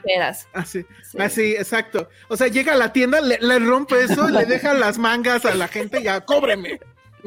Sí. Pero bueno, este. Bueno, hubo un evento. La verdad es que, o sea, la digo, perdón, pero la gente que estuvo en lo de la sirenita era como el 10% de la gente que estuvo en esta onda del- de los rápidos y furiosos. Y este, pusieron gradas, fue una locura. Pero cuando llegó el Vin Diesel, o sea, el lugar se caía y en ese momento Josué estaba, de hecho, creo que estabas en la sala, ¿no? Sí, yo no, yo no estaba en alfombra roja. Y, y desde allá arriba en la sala se escuchaba todo el, todo el ruido. escuchaba O sea, mucho. Lo que entendí es que si el día de mañana Morena postula a Vin Diesel para presidente, bueno, de inmediato ganan, ¿eh? O sea, no. No, sin, porque sin si lugar a traes dudas. como a Chris Evans le gana. Híjole, no creo, güey. No creo. Sí. Capitán No América creo. le gana a Vin Diesel. No creo que la gente diga no, no, no, porque además seguramente, bueno, estábamos en territorio amigo porque era satélite y seguramente la gente de Cuapa también se lanzó con sus carros hasta ¿La, la allá. alfombra fue en satélite? Fue en Toreo. En toreo. Ah, ya. Estábamos muy cerca de tus Muy tierra. cerquita, sí. Por razón dice Penny, ese día no escuché rancones y pude salir a la calle sin miedo. Muy bien. Iba, iba a meterle más a ese chiste, pero ya no. No, este, bueno, no, eh, ¿cómo se llama esta mujer? Michelle Rodríguez estuvo ahí, fue la que más firmó y la que más se alocó. Esa Michelle Rodríguez sí se ve bien ruda. Sí te parte tu madre. Sí te parte tu madre, claro Sí, que sí. Se ve bien ruda. Este, Toreto así agradeciendo al cielo y se ¿Al aventó el, el, sí, a ver, ahorita aquí en la imagen se va a ver cómo, Somos familia. cómo ajá, agarró y gritó el somos familia. Este, ahí, No, aplicó algo más cabrono que Coco. Dijo, México es mi familia. Vete a la ¿Dijo mierda", eso? Sí. No Sí. mames. México es mi, es mi fa- ¿Cómo va la canción? mira, ahí, ahí, ahí, ahí hay un cameo de, de, Mr. Ape. La de. Es la de señoras y loco. Señoras México y señores, buenas tardes. Miren, ahí, ahí, a ver, déjenme le regreso. Miren, ahí está San Toreto rezándole a Dios de gracias por los mexicanos que van a comprar 80 mil boletos. Bueno, no más. Porque en serio, la gente es muy fan aquí. No tenemos idea por qué. Pero bueno, este, Josué, ¿tú qué opinaste del evento?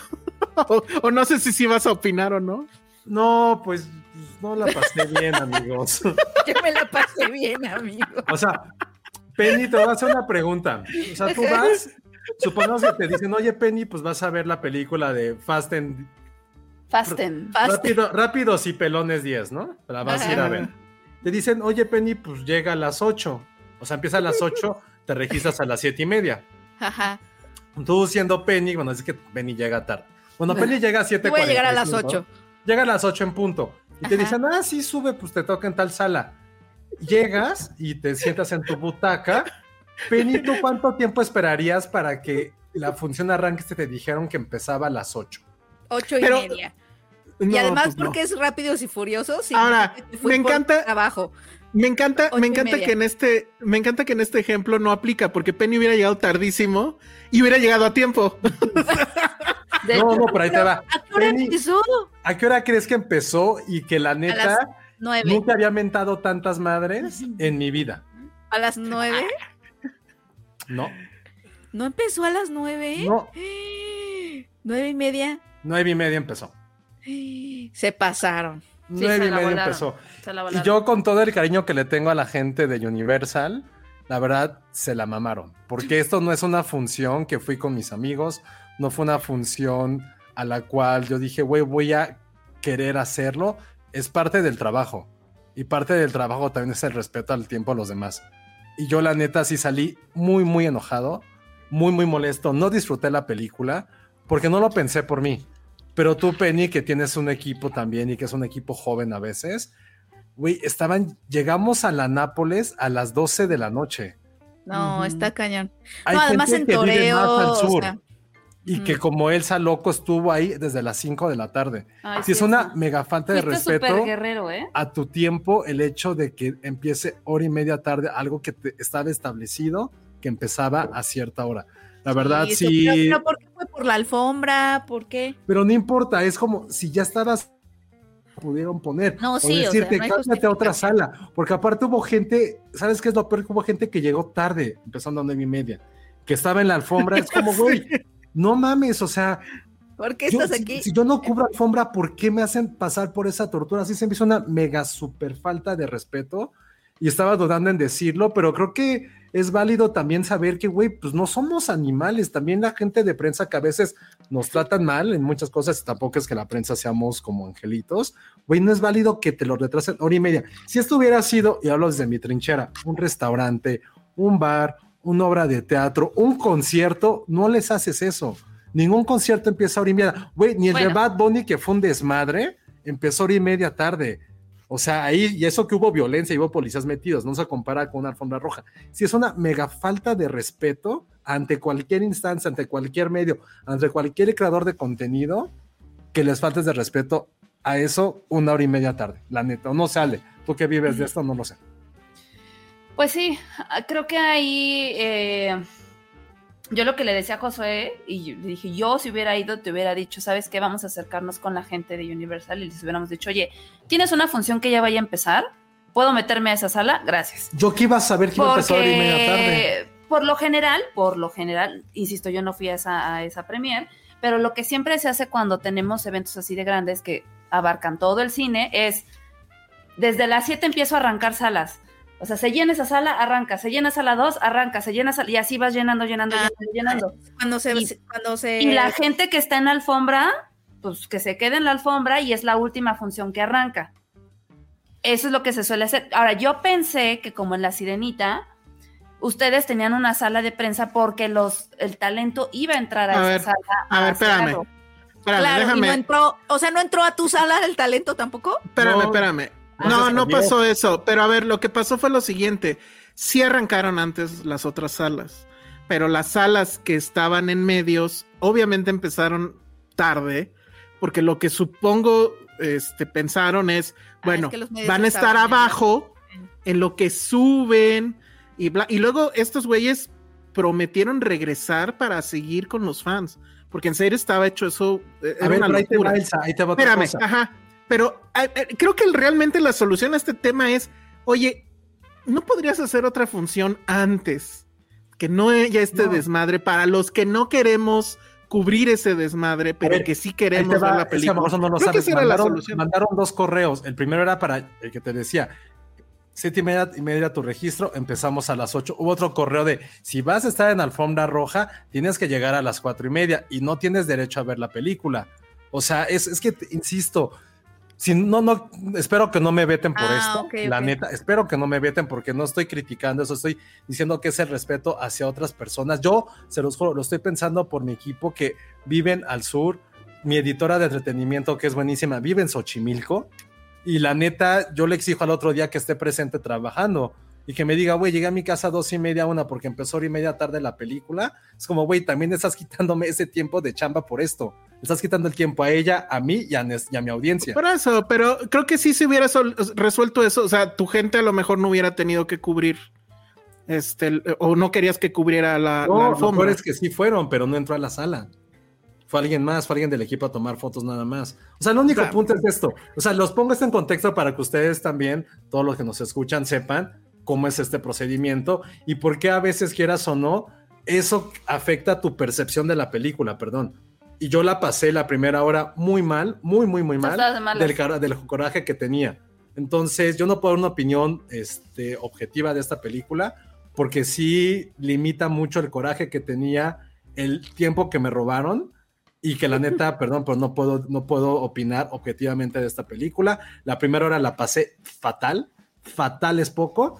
Ya la segunda mitad, ya, me tuve que hacer la idea de que iba a llegar a medianoche y que había invertido hora y media absurdamente, más la hora que hice de camino, lo cual insisto, perdón, pero esto sí afecta la percepción. luego no, también no la somos, ubicación. o sea, no- somos humanos, hay cosas que nos gustan, otras cosas que nos afectan, y aquí Me no puedo jugarla a eso. Quiero una playera que diga no somos animales, dos puntos Josué Corro, y, la- y llevarla a todas las premiers. Sergio Díaz dice, Parque Toreo es mala ubicación para las premiers, solo se puede llegar en coche y está rodeado de barrios peligrosos. Antes hacían Reforma 222 o Antara. Uy, El problema sí, es... Eso.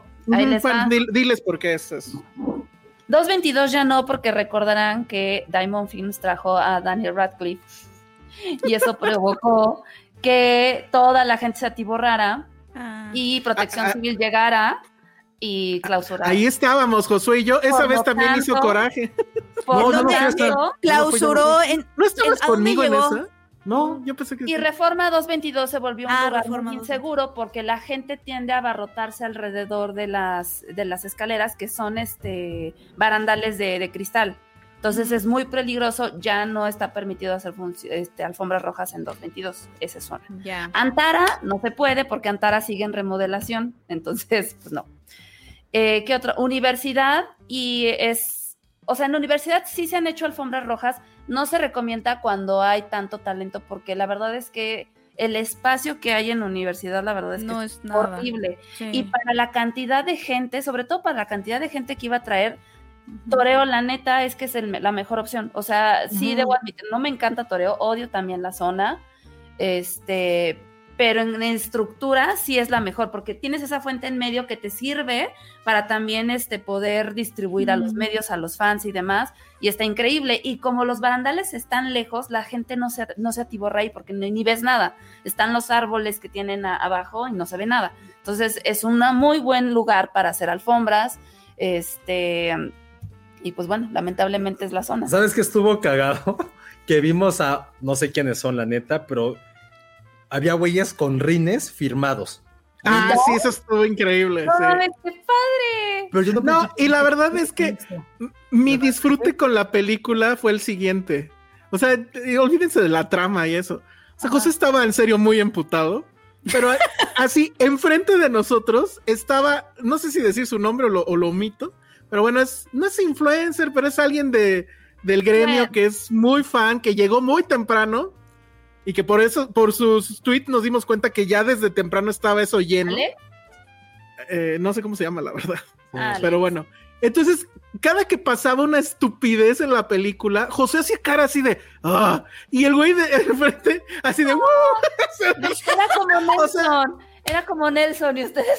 y Bart Pero- era José pero así. insisto, no fue porque la película estuviera mala, es porque, güey, no la pude disfrutar y no es que está amargado. Sí, sí, sí, sí. No, Soy consciente de, o sea, insisto, esto es una chamba. También la gente de Universal es su chamba, lo entiendo, no es culpa de ellos. Fue una mala organización, pero no está Pero chido sí, que haya y- sí.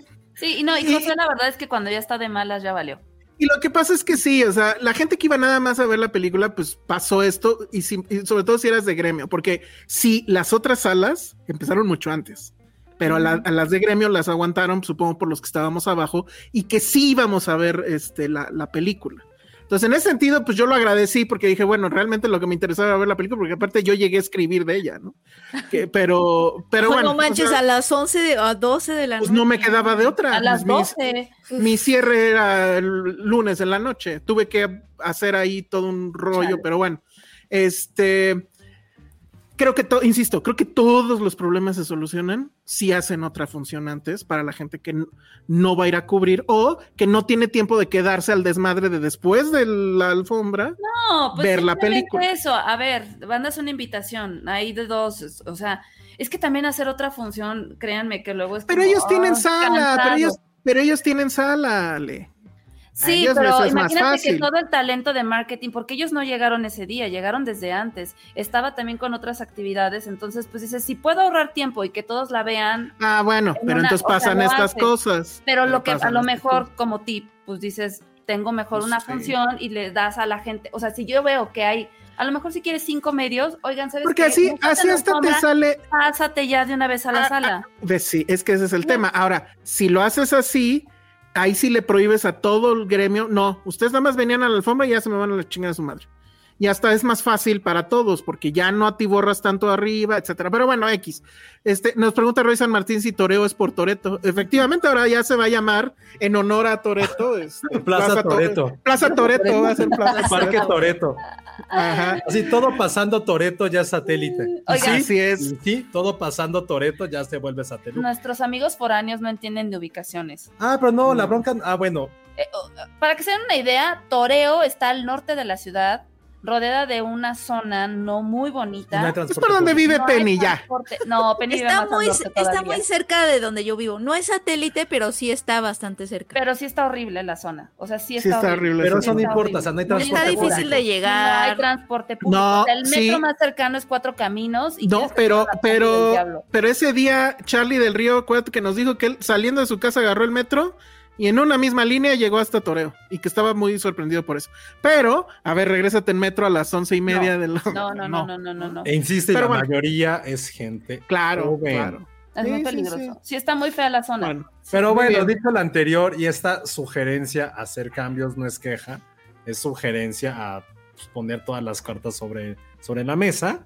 Nosotros porque ya somos grandes y privilegiados y tenemos Mac y Elsa como 8 PCs, pues afortunadamente nos regresamos en coche. Y creo que lo más divertido fue cuando nos regresamos en el coche y hablamos de la película, porque a mí ya en ese momento pues a mí me ha pasado el coraje porque pues ya, ya, ¿qué haces? Pues ya estoy ahí in the shed, ¿no?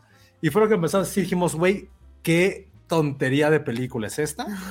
qué increíble habrá, habrá sido estar en esa como junta o en esa reunión de guionistas para haber creado esto, porque fue lo que dije, esta es la película que tú como de 12 años hubieras agarrado tus cochecitos y tus He-Mans y tus Ah, lo que ya. fuera y haber dicho cualquier estupidez puede ser posible en Esas una historias película. que te formabas cuando eras niño mientras jugabas, hechas película. Sí, exacto, eso es, eso es. Ay, pero eso viene, pero eso viene siendo desde el, desde el inicio.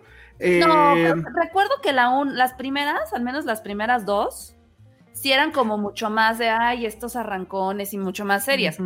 Yo la anterior no la vi. Checo fue el que me dijo, no mames, o sea, si en la anterior fueron al espacio, ¿qué puedes esperar? Y yo como, yo no sabía que fueron al espacio y fueron al espacio tampoco. en coche. No. No, espérate, ¿cómo? Pues le pones un cohete al coche, Penny, pues como que como. Ay. no, sí dije. Y no, luego no, eh, en esa película está increíble porque ya están en el espacio y tienen que destruir un, un este, satélite. Entonces, ¿cómo le hacen? Pues aceleras el coche y chocas el satélite. Está muy fácil.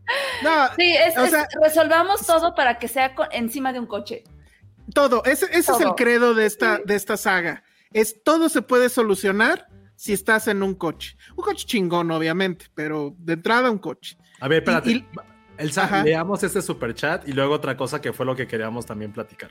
A ver, saludos desde Ciudad Juárez, dice Ranareno 333. Ya me voy a dormir, pero el viernes los escucho como cada semana. Abrazos. Muchas, muchas Ay, gracias. Dulces sueños. Y este de Sí. RH Burn, porque fue un tema que nos dio mucha risa durante Ah, el sí. a casa.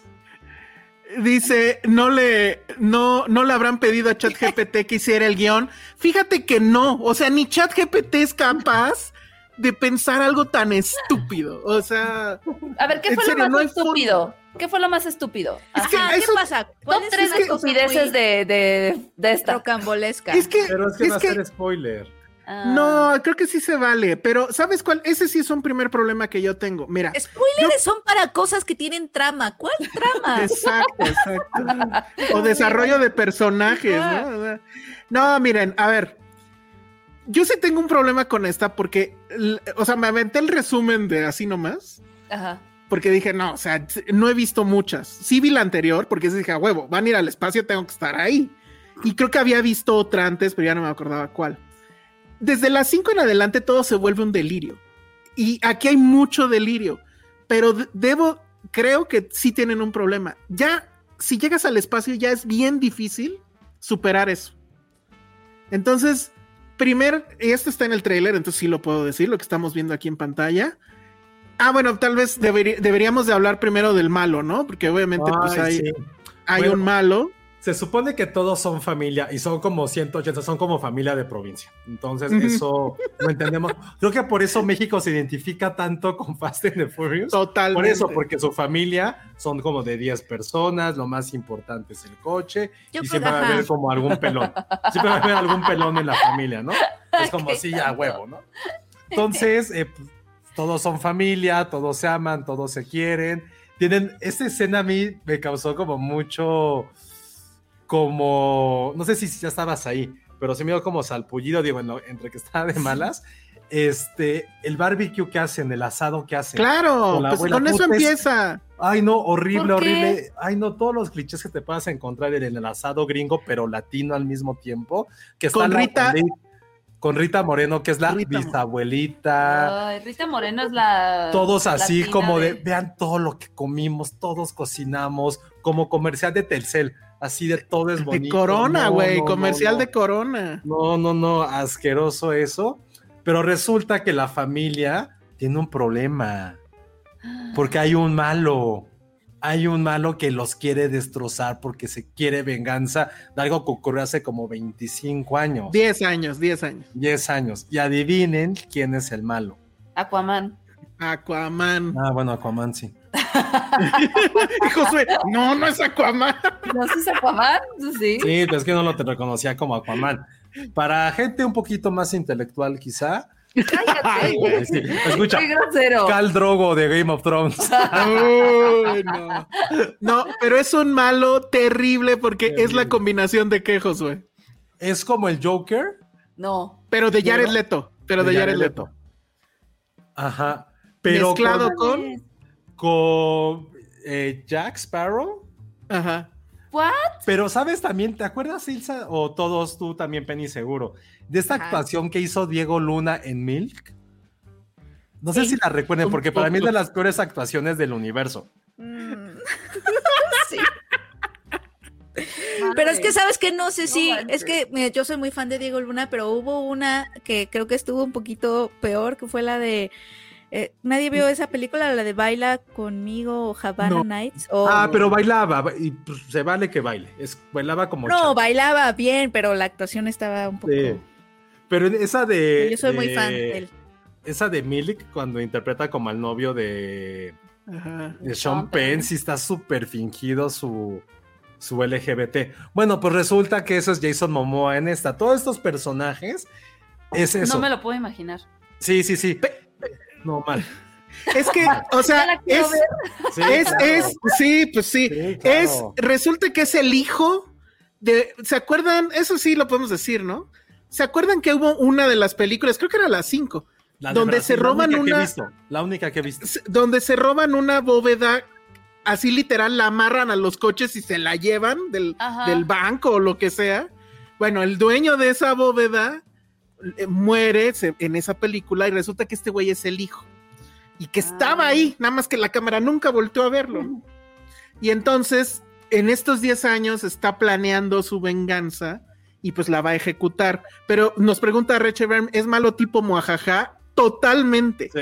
Es malo moajaja, pero afeminado, pero se pinta las uñas y le hace así. Ajá, justo. Y, y, o es como le sea, dije, güey, tienes luz verde para hacer todo. Y fue como, ¿cómo puedo hacer aún peor que Jared Leto? En cualquiera Ajá. de sus papeles. Y fue de sí, justo es como de, ah, es así como un showman, pero aparte sí es como, tiene No esa parte manches. amaneradísima. Y hace, no, pero aparte mal porque todo le sale bien y es inteligentísimo. Y es como, güey, es un personaje tan unidimensional que no sé si lo quieres odiar, o sea, lo odias de lo malo que es, pero sí lo quieres seguir viendo de lo absurdo de verdad que es su personaje. Es completamente absurdo, pero pues Jason Momoa sí tiene como un poquito de charm. Tiene bastante. charm. Híjole, yo la verdad lo odié. O sea, sí me pareció un terrible villano. Siento que los otros estaban más padres, no sé. Eh, y la otra cosa que creo que sí odio esa frase, pero bueno, sí me queda un poco a deber, es lo que comentamos ahorita. O sea, ya si llegaste a la luna, bueno, al espacio, pues ya cómo superas eso. Y entonces siento, y, y- y lo, lo noté porque, insisto, vi el resumen de te lo resumo así nomás. Ajá. Este, siento que lo que hace esta película al menos es ponerte los greatest hits de todos los stunts. Entonces vamos a ver, aquí estamos viendo en la pantalla cómo un, dos helicópteros eh, alzan un, un carro, ¿no? Y luego vamos a ver cómo el carro acelera y tira a los helicópteros. Que está así de, ¿Eso ¿what? de qué? ¿Y sobre qué? Si No sé, no, no sé, no sé, de alguna forma lo logra, no Bueno, sé. Hay una frase que sí me gustó de la película, donde se supone que está como un policía y se los presenta como alguien más. Les dice, oh, esta, esta familia desafía la las leyes de gravedad y las leyes de Dios. Ay, no. Ajá, Yo es quiero que desafiar las leyes de gravedad y las leyes de Yo Dios. quiero sacar Es- el de Dios. es un policía que ya quiere ir que tras ellos eh, por o- algo que les voy a platicar ahorita, pero sí dice es que esta familia lleva no sé cuántos años desafiando las leyes de gravedad. Oigan, las esta leyes de pregunta está buena, ¿eh? ¿Fast and the Furious o No? Fast and the Furious, perdón. la pasé mejor con los pelones. Sí. ¿Cómo? Me la pasé mejor con los pelones. Sí, sí, sí, la verdad no, es sí. un pelón. No, son dos pelones. No, Ay, son, no. son muchos pelones. Pero es. Jason Son todos, casi. es O sea, Papito de el, more- el morenazo que no sé quién es está pelón.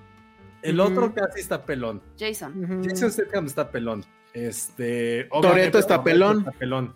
Sí, hay mucho pelón en esta. Es John rápidos y pelones. John Cena era pelón, pero se injertó pelo, entonces es ex pelón. Ah, luego obviamente otro clásico de Fast and the Furious. En la película pasada, tu enemigo te quería matar a muerte y en la nueva película ya son amigos y te va a salvar. Es el caso de John Cena. Luego ¿John el Cena primer... era malo? Ah, sí, Sí, Pero no es hermano de uno de ellos, no supe de quién. sí, de Toreto, pero, pero pues es justo... malo. Oye, ya se fue Penny, ya dijo tanta a- pendejada. a ya. ver si estaba su coche para ahorita tenerlo. Bueno, el, el primer golpe del malo, eso me llamó mucho la Esa- atención. Qué gran. Esto hubiera estado increíble lo que nos dice Nora. Oigan, ya que mencionan que hay abuelita, ella no maneja un carro, ahí estaba el éxito. Para llegar Sí. a otro target, al, al target boomer, hubiera manejado el coche la abuelita. Nora. Y que la abuelita...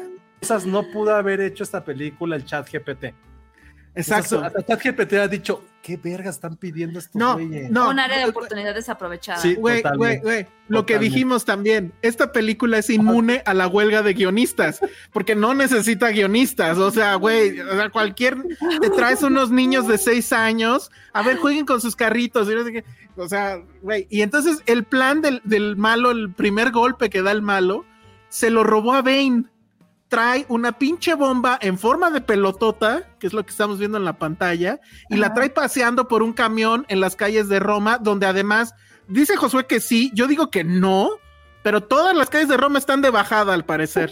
Entonces abre la compuerta, sale la bomba rodando y ahí va rodando la bomba por todos lados y todos persiguiendo la bomba con sus coches y es como Bane, así. Listo. no o sea, un güey quiere detener una bomba en su coche. Sí, Y el coche le va pegando a la bomba que pesa como 80 kilos más, 80 toneladas, pues le va pegando y su coche nunca se destruye y la policía es como, está viendo que quiere ayudar, no, lo están chingue y chingue. No, ya, ya, ya, eso fue... Y luego me encanta que uno de los güeyes, el Tequi, dice, ah, sí, es una bomba XL, no sé qué. Oh, no, güey, no mames. Ay, así súper conocedor, ¿no? Ajá, No. sí, no, no, no, no, no, no. Y, y pues ya, la verdad es que lo demás es lo de menos. O sea, podemos seguirles contando escenas, pero pues no, no tiene mucho caso. No, es que no es una peli, es que lo que le- comentaba con Alex del Deforma, dije, güey, no puedes criticarla mal porque cumple su intención. Sí, O sea, ya, sí. ya hablando muy objetivamente, si su intención es ser estúpida, ser ridícula y entretenerte, que no está mal, porque eso también es Sí. parte de lo que es el entretenimiento de cine, y si lo cumple, que esta lo cumplió, güey, ¿qué puedes hacer mal? Es como, güey, si ya sabes, Elsa, que te vas a tomar una michelada con un chingo Ujú. de chamoy, un chingo de clamato y un chingo de chile, sabes, sabes, sabes a lo que estás afrontando. Sabes que te va a picar, te va a molestar el estómago, sí. pero la vas a disfrutar. Eso es Fast and the Rápidos Furious y 10. Es una sí. michelada o aquello que ustedes digan les hace daño, pero guácala, qué rico. Es eso. Exacto. Es, es Ah, sí. guácala, qué rico, la voy a seguir viendo. Así ha sido desde las 5 y ha ido increciendo. Lo único que sí, insisto, yo critico de aquí es que siento que le faltó más imaginación, pues, o sea, repitieron muchas cosas que han pasado. O sea, hay otra escena de carrera en, en Brasil Ah, y que sí. Y, bueno, o sea, todo, eh, toda la gente rodeando, donde Toreto es Dios, podría haber sido Plaza Toreto, ¿no? Y, y ahí es donde hay también el regreso del plano nalgamericano un ratito con las chicas que están ahí, que les encantan las carreras y siempre van en shortcitos pegaditos, ¿no? Este, es, como- es esa, esa parte de la película se vuelve como un Mario Kart este fancy, ¿no? O sea, es igual que en la película de Mario, nada más que aquí en teoría son coches reales. Yo lo que le decía a Josué es que a diferencia de las otras que vi, siento que aquí sí se notaba muchísimo que los coches eran CGI. Y eso sí me Sí, dio un poco down. Porque creo que parte también del, del, del lure de, de- de Fast and the Furious es pues que sí son coches que están madreándose realmente, ¿no? No, no, no, Eh, y luego la escena final. Lo que hace No la digas, no la digas, no la digas, eso sí es spoiler. final. No. Ah, hay otra cosa que también, bueno, nos preguntan por Brie Larson. Brie Larson, pues es como que alguien que las quiere ayudar, ¿no? Hay un policía que quiere ir tras ellos y ella es como la policía que los quiere ayudar. Ah, Oye, luego vuelve a salir. Brie Larson, qué pedo, ¿eh? Uf, sí, no, bueno. Total, que, o sea, sí, wow. ¿Neta? puta. Sí. Brie Larson está, pero. Bueno, y, A la- mí no y me las Larson. y las otras chicas, ¿cómo se llama? Este. Pero salen poco, ¿verdad? Esta. ¿En Jordana? Jordana, sí. uf. Bueno, en vivo se, se veía muy uf, pero la película sale poco. Este, y luego hay otra, bueno, regresa esta Charlize Theron y Mm, tienen una guapa. pelea nomás porque sí con esta Michelle Rodríguez. Ajá, nomás porque sí. exacto. Nomás porque sí. Porque y había es- presupuesto. Ajá. Y bueno, así de catfight.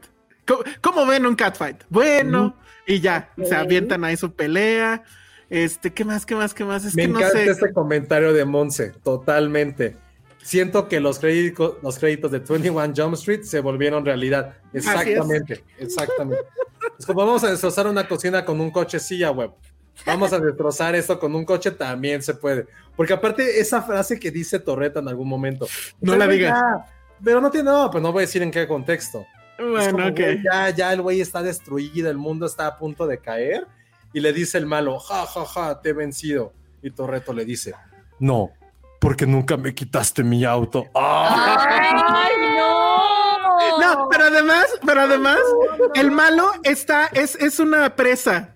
El malo está hasta arriba en la presa con sus gadgets con, con que va a destruir el mundo y Toreto está hasta abajo y se hablan y se escuchan. Entonces, güey, ¿cómo? O sea, no Trae un walkie, creo que trae como un walkie-talkie así súper poderoso, pero esas Súper frases- poderoso. Sí, súper poderoso. Son, son increíbles, o sea, neta, esas one-liners están así del, del otro lado y todo es como Está la familia, la familia, la familia. Y John Cena ridículo. No, no, no, es que, digo, en serio, no la puedes odiar. Este comentario de Brenda Palafox está muy cagado. Todo fue un sueño de Toreto y despierta en un hospital sin piernas y se da cuenta que no podrá manejar nunca jamás. Sí, porque es que, por ejemplo, le platicaba a Josué que creo que fue en la pasada, donde había una escena donde el auto está así cayendo hacia el vacío, pero hay una liana, entonces pareciera que el Ah, auto agarra la liana y se balancea. Ah, o sea, ese nivel barco no hay en esta. y. Y da un giro, sí, sí, sí. O sea, sí. mínimo que si hubiera más. El coche Pues se agarra de una liana, Penny. Ajá, No, el coche se agarra de una liana. O sea, no, no, no, es una locura. Bueno, y lo del Burj Khalifa, no era si era el Burj Khalifa, pero era ahí mismo, que en- con un carro pasan el edificio y chocan contra otro edificio y luego se da Ah, otro brinco hacia el seis, otro edificio. ¿No? ¿Siete? Creo que sí, no sé. O sea, tengo que yo lo vi ¿sabes todo en el.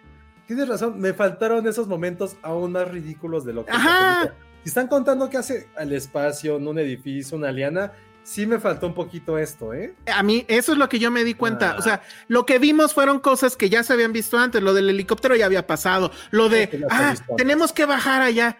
Y, y van en el avión y, y por- viajan en el avión, pero traen coche adentro del avión. En ¿no? el avión. Ajá. Y entonces el güey así agarra, ah, sí, pues aviéntame ahí. Ah, y se aventan de paracaídas, ¿no? El avión, el- Aquí que sin tiene paracaídas. No, no Así huevos. cabrón, no es un paracaídas. ¿Y co- Y el cómo güey- aterriza? Pues así, güey, pues las Michelin. que desafían las leyes de la gravedad y de Dios. ¿Qué parte no entendemos de eso? No mames, o sea, son Y no, pero, pero lo que, y, lo, eso también es de todas.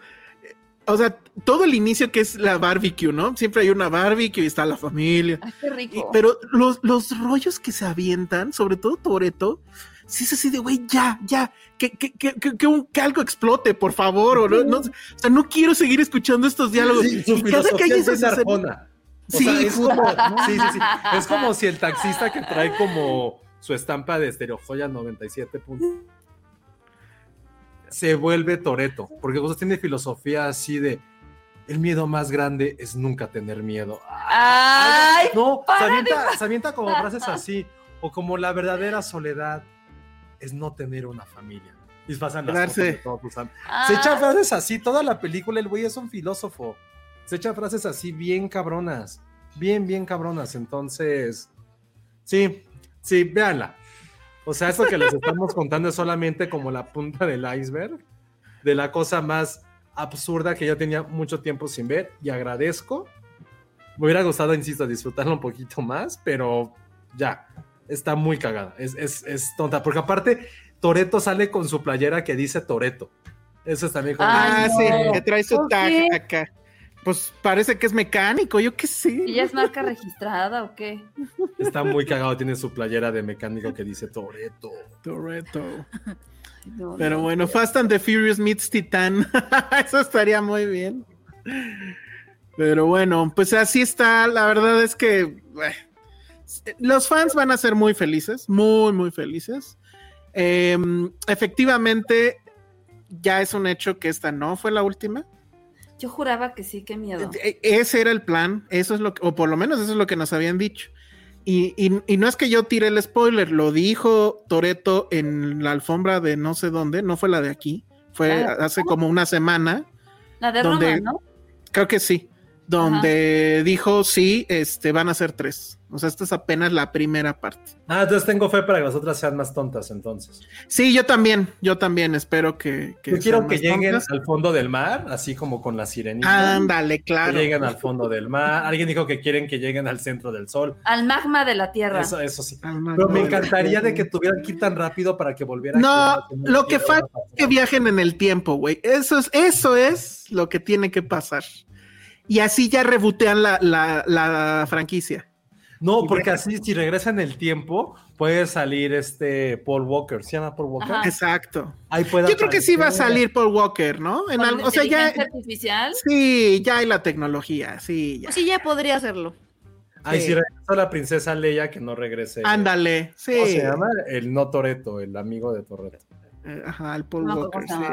Paul Walker. No, yo tampoco, es Paul Walker. Eso me acabó. gustaría. mm, a lo mejor sí quiero que la abuelita maneje, me encantaría. Sí, sí, total. Porque seguro el niño va a manejar. El, el toretito va a manejar. Toretito, torito. Toretito. El torito va a manejar.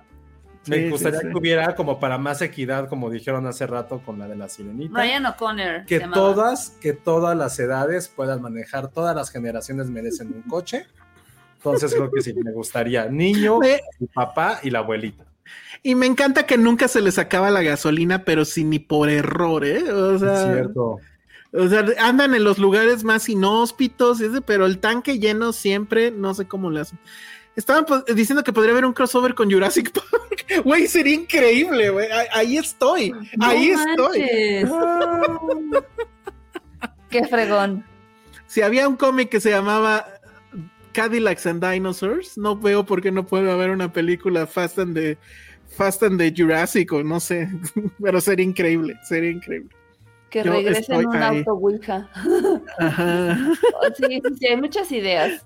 Sí, Y pues créeme esto que es- todo es posible. Después de haber visto esta película, que solamente había visto una en mi vida, que fue la 5 que dicen, cualquier cosa es, es posible. anything goes, anything Sí, goes. Total. Quédense a la reveladorcísima escena extra, obviamente hay escena extra.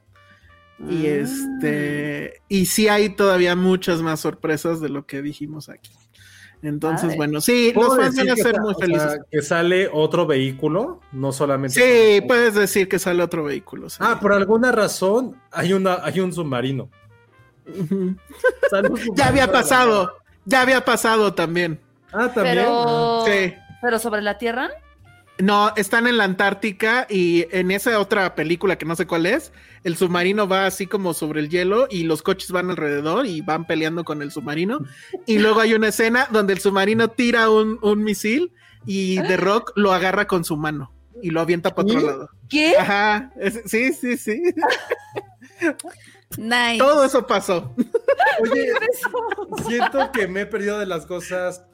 Las voy a, lleg- las voy a ver. Yo también las quiero ver. No, yo, yo nada más las aguanto en resumen, güey. Pero la neta, o sea, las últimas no me la pasé mal. Es que ya, ya ahorita ya no hay forma de resistir. O sea, son 10 películas. O sea, creo que todavía valía la pena acaso ponerse pendejo en las primeras tres.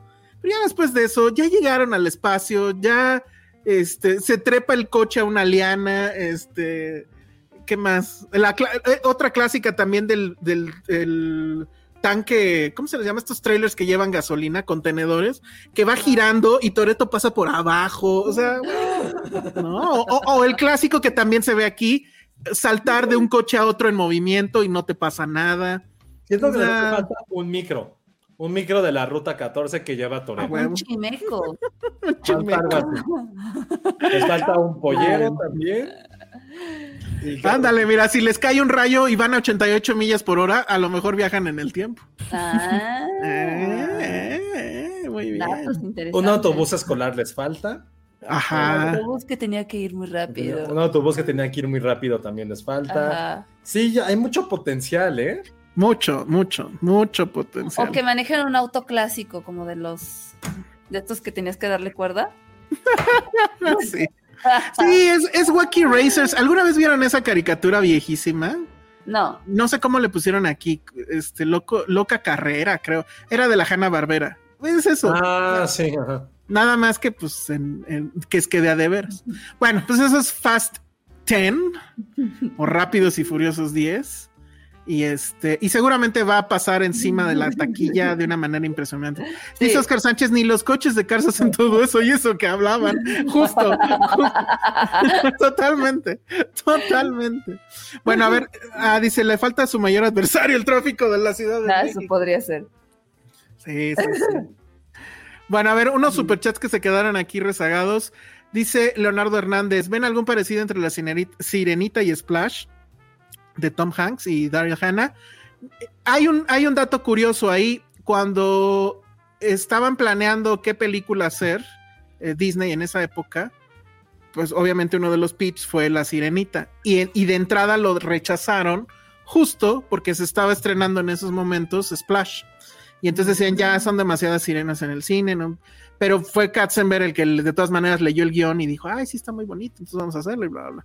Eso es lo único que sé al respecto. Luego, um, ah, no, este ya lo habíamos leído, ¿verdad?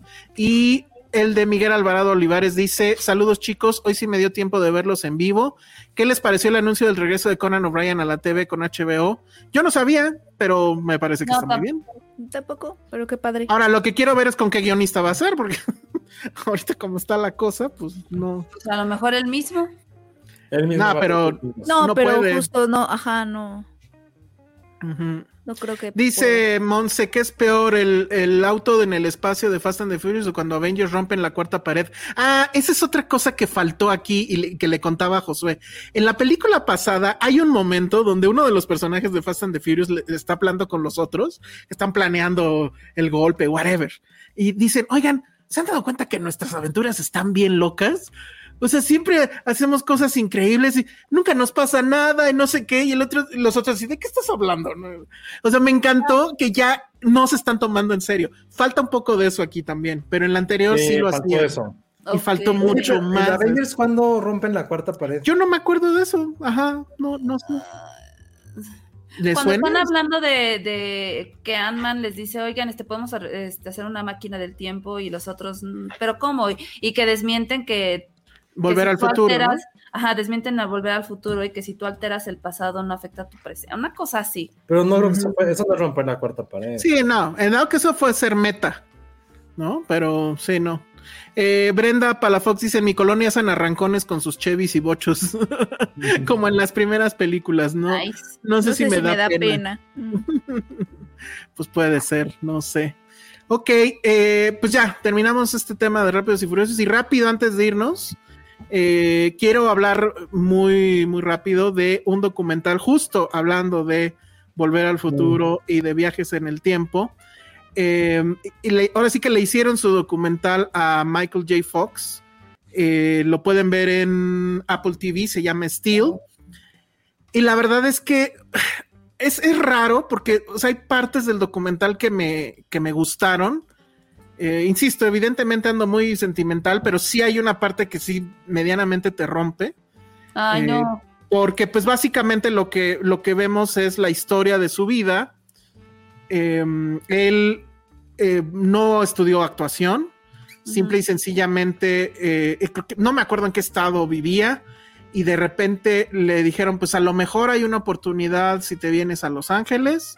Su papá que era contador, no era una familia rica ni mucho menos, de hecho pues eran medianamente pobres, le dijo pues si crees tú que esa es tu eh, tu vocación, pues órale, y el papá pagó todo el viaje en carro, donde incluso él iba manejando y el papá iba este, dormido. Y entonces, bueno, llega a Los Ángeles, pero pues la clásica historia, ¿no? Llega a un lugar así todo pinche, sin dinero, haciendo muchas audiciones, no quedándose, de repente ya se empezaba a quedar en papeles chiquitos en, en algunas series de televisión, hacía algunos comerciales, pero según esto no le pagaban pues realmente nada extraordinario.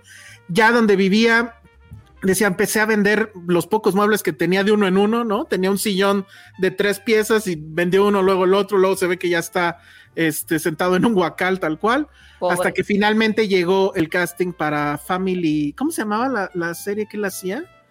Ay, Family Ties, creo que se llamaba. Y eh, pues sí, o sea, va al, va al casting y lo, pues sí lo aceptan, pero el productor eh, no lo quiere, quiere a otro, a otro actor que es más conocido, porque dice él, es que Michael J. Fox no tiene como que ese carisma como para estar, para como para que su cara esté en una lonchera, que es lo que necesitamos.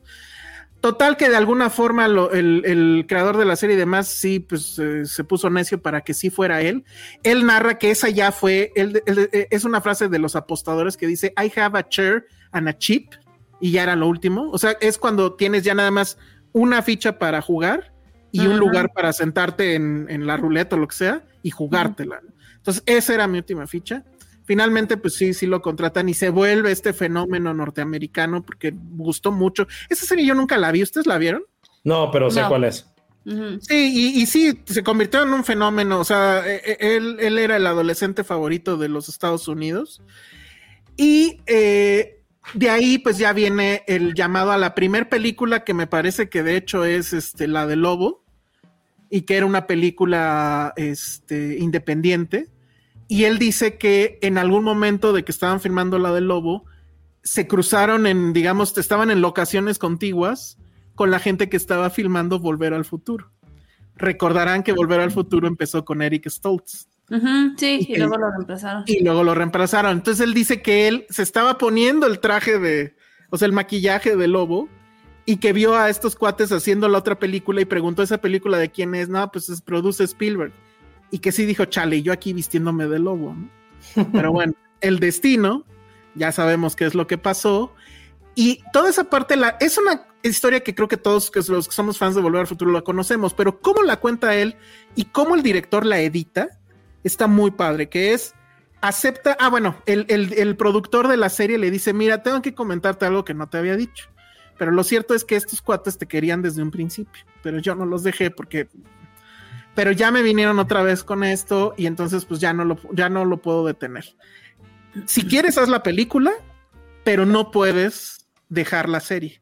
Entonces él filmaba en la mañana la serie, se lo llevaban en un, con un chofer al set de Volver al Futuro, filmaban en la noche. Por eso muchas escenas de Volver al Futuro son de noche, de hecho. Y Ah. este, ajá. Y regresaba. Y dice, en todo ese, en- o sea, sí fue mi vida durante meses. Sí, creo que sí lo repente- en otro documental, ahora que me Ajá, en el documental de Volver al Futuro, de hecho. Sí, y que decía, yo, yo ya no sabía ni siquiera, qui- o sea, confundía los sets, tendría que voltear a ver qué ropa traía para saber en dónde estaba.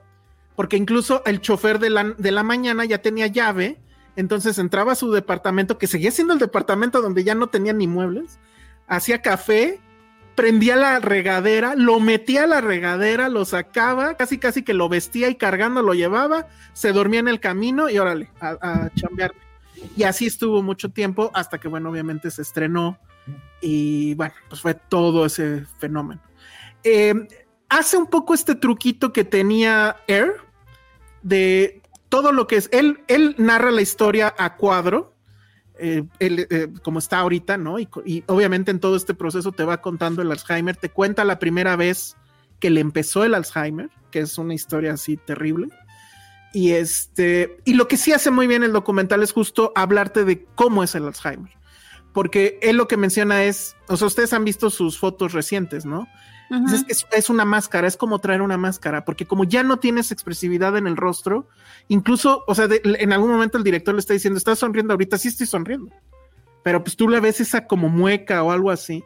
Uh -huh. Y luego constantemente se está cayendo, o sea, se cae porque... Ah, es Parkinson, los... es Parkinson, Alzheimer es que no... Ah, perdón, perdón, dice, sí, dije Alzheimer, es Parkinson, perdón. Sí. Él como constantemente está con la temblorina, en durante todo lo que dura la entrevista hay como dos ocasiones en las que llega moreteado y en otra en una mano porque pues se cayó. O sea, en, en, en, el, en la temblorina se cae. Ay, pobre, no, y hay, una, hay un momento donde trae un moretón así terrible en el ojo y hay otro donde trae una cosa en la mano y que le tuvieron que poner clavos. O sea, es una cosa en serio muy, muy, muy cabrona y que va, iba de menos a más.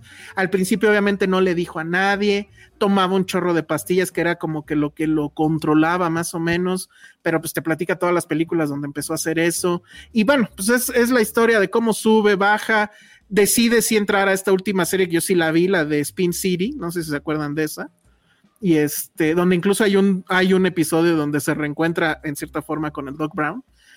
Pero bueno, creo que funciona muy bien cuando la película, cuando él platica sus anécdotas, cuando él explica cómo es el Parkinson, pero sí hay ciertos momentitos donde parece reality show, donde la cámara está filmándolo en su día a día con la familia. Bueno, se casó con una de las actrices de, la serie, de la primera, de Family Ties o como se llame. Y este, y bueno, ella ha seguido con él, ¿no? Y le preguntan incluso el doctor, porque tiene doctores de terapias y así, le dicen, ¿cómo, cómo está tu esposa? Dice, pues sigue casada conmigo. Como que él sigue como que sorprendido por eso, porque sí es una condición muy, muy, muy complicada. Entonces, la parte donde se vuelve un poco un reality no me encanta, pero la forma en como el director resuelve que él cuente la historia y que la vayamos viendo en imágenes, agarrando imágenes de las series, de las películas, etcétera, y cómo narra la historia, creo que es bastante, es una chambota, pero creo que sí funciona. Entonces, este, sí se los recomiendo mucho, está en Apple TV, este, no dura, dura hora y media, o sea, no es tampoco el, el, documental que les quite mucho tiempo, pero yo sí creo que es un buen es un buen material para después de que ya vieron Volver al Futuro 1, 2 y 3, eh, porque sí, creo, yo, yo creo que todos sí le tenemos estima a Michael J. Fox, así haya sido por un solo personaje, ¿no? Porque sí es, sí es un personaje que creo que nos dio mucho, y el momento en que cuenta esa, eh, eh, la primer, el, el momento que entra al set por primera vez de Volver al Futuro, y, y, que dice, bueno, es que yo tengo que reemplazar a este otro cuate y demás, es un gran momento como lo narro. Esos, esas, esas escenas están muy, muy bien hechas. Entonces, bueno, pues se los recomiendo mucho, ahí está en Apple TV. Y creo que con eso ya nos vamos. Pero tenemos cosas que contarles rápido antes de irnos. Y eso es que eh, vamos a tener un evento esto que le llaman meet and greet, pero pues básicamente es que nos veamos desde la pandemia. Bueno, tuvimos ahí el asunto de las pizzas y demás, pero desde antes de pandemia ya habíamos estado haciendo varios eventos por el estilo y no, pues se tuvieron obviamente que pausar. Entonces vamos a hacer un evento que creo que este podría ser uno de los eventos más grandes que hemos tenido. Va a ser el día 30 de este mes, que creo que caray en martes. Martes. Así es. Y Todavía no les podemos decir exactamente dónde va a ser, pero sí va a ser por ahí, por la zona de Polanco, para que lo vayan eh, pensando y lo vayan poniendo en sus agendas. Va a ser a las 7 de la, de la noche.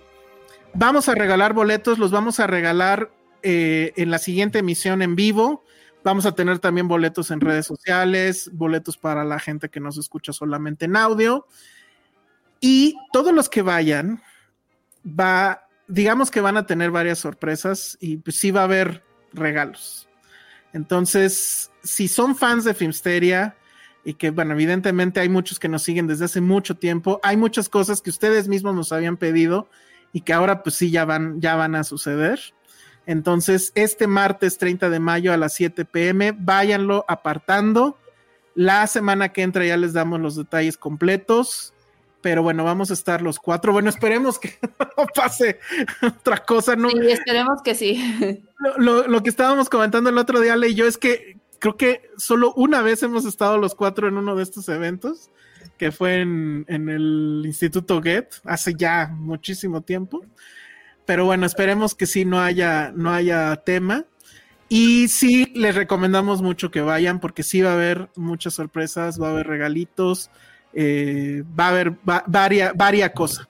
Entonces, bueno, es ahí, martes 30 de mayo a las 7 pm y los, los boletos, porque literal van a ser boletos. No Eh, se van a vender, cálmense. Sí, no, no, no se van a vender, pero pues Ah, sí se van, a, se van a regalar. Entonces, este, bueno, pues eso, eso va a pasar el martes 30. ¿Y qué, qué otros eh, anuncios tenemos? Creo que nada más, ¿va? Nada más. Estén Va. pendientes. Perfecto, muy bien. Bueno, pues entonces nos despedimos después de todo este relajo de emisión. Penny, redes sociales. Pen, arroba Penny Oliva. Muy bien. Ale, Arroba Ale Kazagi. mm, Patterson. Josué, con su corte militar. Arroba, arroba Josué Corro y estén listos porque ya pasó el Manchester City a la final de la Champions. Ah, sí, a- al principio te estaban preguntando eso. Ah, no, no vi, perdón. Sí, pero bueno, muy bien.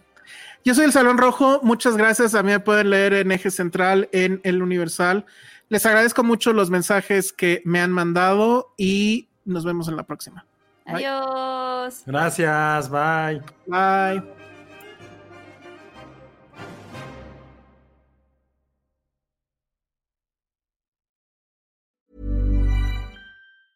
Hey, it's Danny Pellegrino from Everything Iconic.